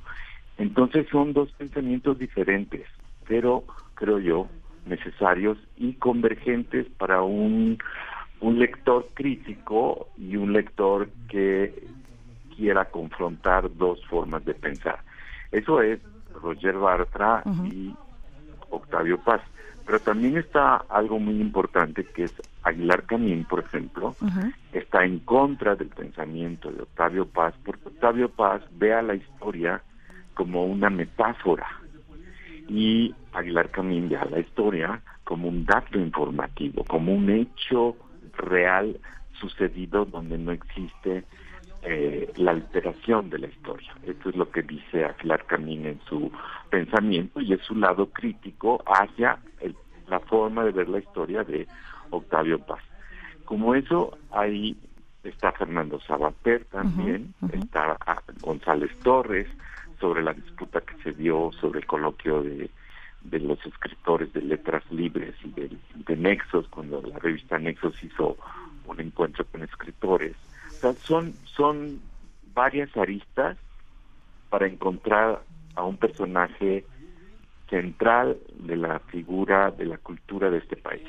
Sin duda, sin duda, el, poeta y ensayista que, que además, pues, único Nobel de Literatura mexicano, ¿no? Aún está presente en nuestra literatura, en nuestras lecturas y, relecturas también, ¿no? Eh, ¿Quién no ha leído, por ejemplo, El laberinto de la soledad? O, o, por ejemplo, ¿quién no ha escuchado de este libro tan emblemático? ¿Quién no ha también conocido su poesía? Y bueno, ahora lo hacemos a través de este trabajo, este arduo trabajo, eh, hay que decirlo también, pues de estas otras visiones, ¿no? Estas otras voces importantes también en nuestra cultura, eh, no solamente a nivel nacional, sino internacional, visiones desde eh, como Héctor Aguilar Camín, que es periodística, también como Jorge Aguilar Mora, que es crítico, traductor, también está la otra visión de, de desde la poesía, ¿no? Desde la crítica de arte también. Y pues bueno, eh, Braulio, eh, nos, el tiempo eh, pues nos alcanzó en esta, en esta sección y, de verdad es que podríamos estar muchas horas hablando sobre estos rostros de Octavio Paz, una antología crítica para la gente que, que escucha, pues podemos encontrarlo a través de El tapiz del unicornio, una, una editorial independiente también. Y no sé, Braulio, bueno, ya hubo una presentación a inicios de este mes. ¿Tienes alguna otra presentación próximamente o cómo puede también la gente eh, conocer más de tu trabajo y tu trayectoria? Eh, eh, el libro se consigue en librerías de manera formal, en Gandhi, en las librerías del Fondo de Cultura, en las librerías de Tucal, pero pues yo te agradezco el espacio a ti y a Radio UNAM y lo único que te puedo decir es que tú como yo sabemos que los periodistas somos punto de comunicación y que mi libro quiere ser eso, no un punto de encuentro donde un lector se pueda encontrar un, conceptos e ideas para pensar mejor a nuestro país. Eso es básicamente. Así es, que, que, nos quede esta reflexión y hacemos la invitación a nuestro auditorio que se acerque a los rostros de Octavio Paz, una antología crítica. Braulio Peralta, muchísimas gracias por acompañarnos esta tarde. Muy agradecidos con ustedes. Hasta pronto. bueno. Deyanira, con esto llegamos al final de, de la sección y ya casi del programa. Y yo me despido y les deseo que tengan excelente tarde. Muchas gracias. Muchas gracias, Tamara, y gracias a nuestro público. Efectivamente, ya casi nos vamos. Quiero agradecer hoy en la producción a Denis Licea, también aquí en los controles técnicos Agustín Mulia y antes José de Jesús Silva, Michelle González en las redes sociales. Por aquí anda Rod, Monse también, ya que se va incorporando en, eh, en estos espacios del servicio social. Y aquí en el micrófono le saluda y se despide de Yanira Morán. Lo esperamos mañana en punto de la una de la tarde con más información información ya mitad de semana, así que acompáñenos de una a tres de lunes a viernes aquí en Prisma RU. Bien, pues gracias, buenas tardes, buen provecho y hasta mañana. Radio UNAM presentó Prisma RU. Una mirada universitaria sobre los acontecimientos actuales. RU. Relatamos al mundo.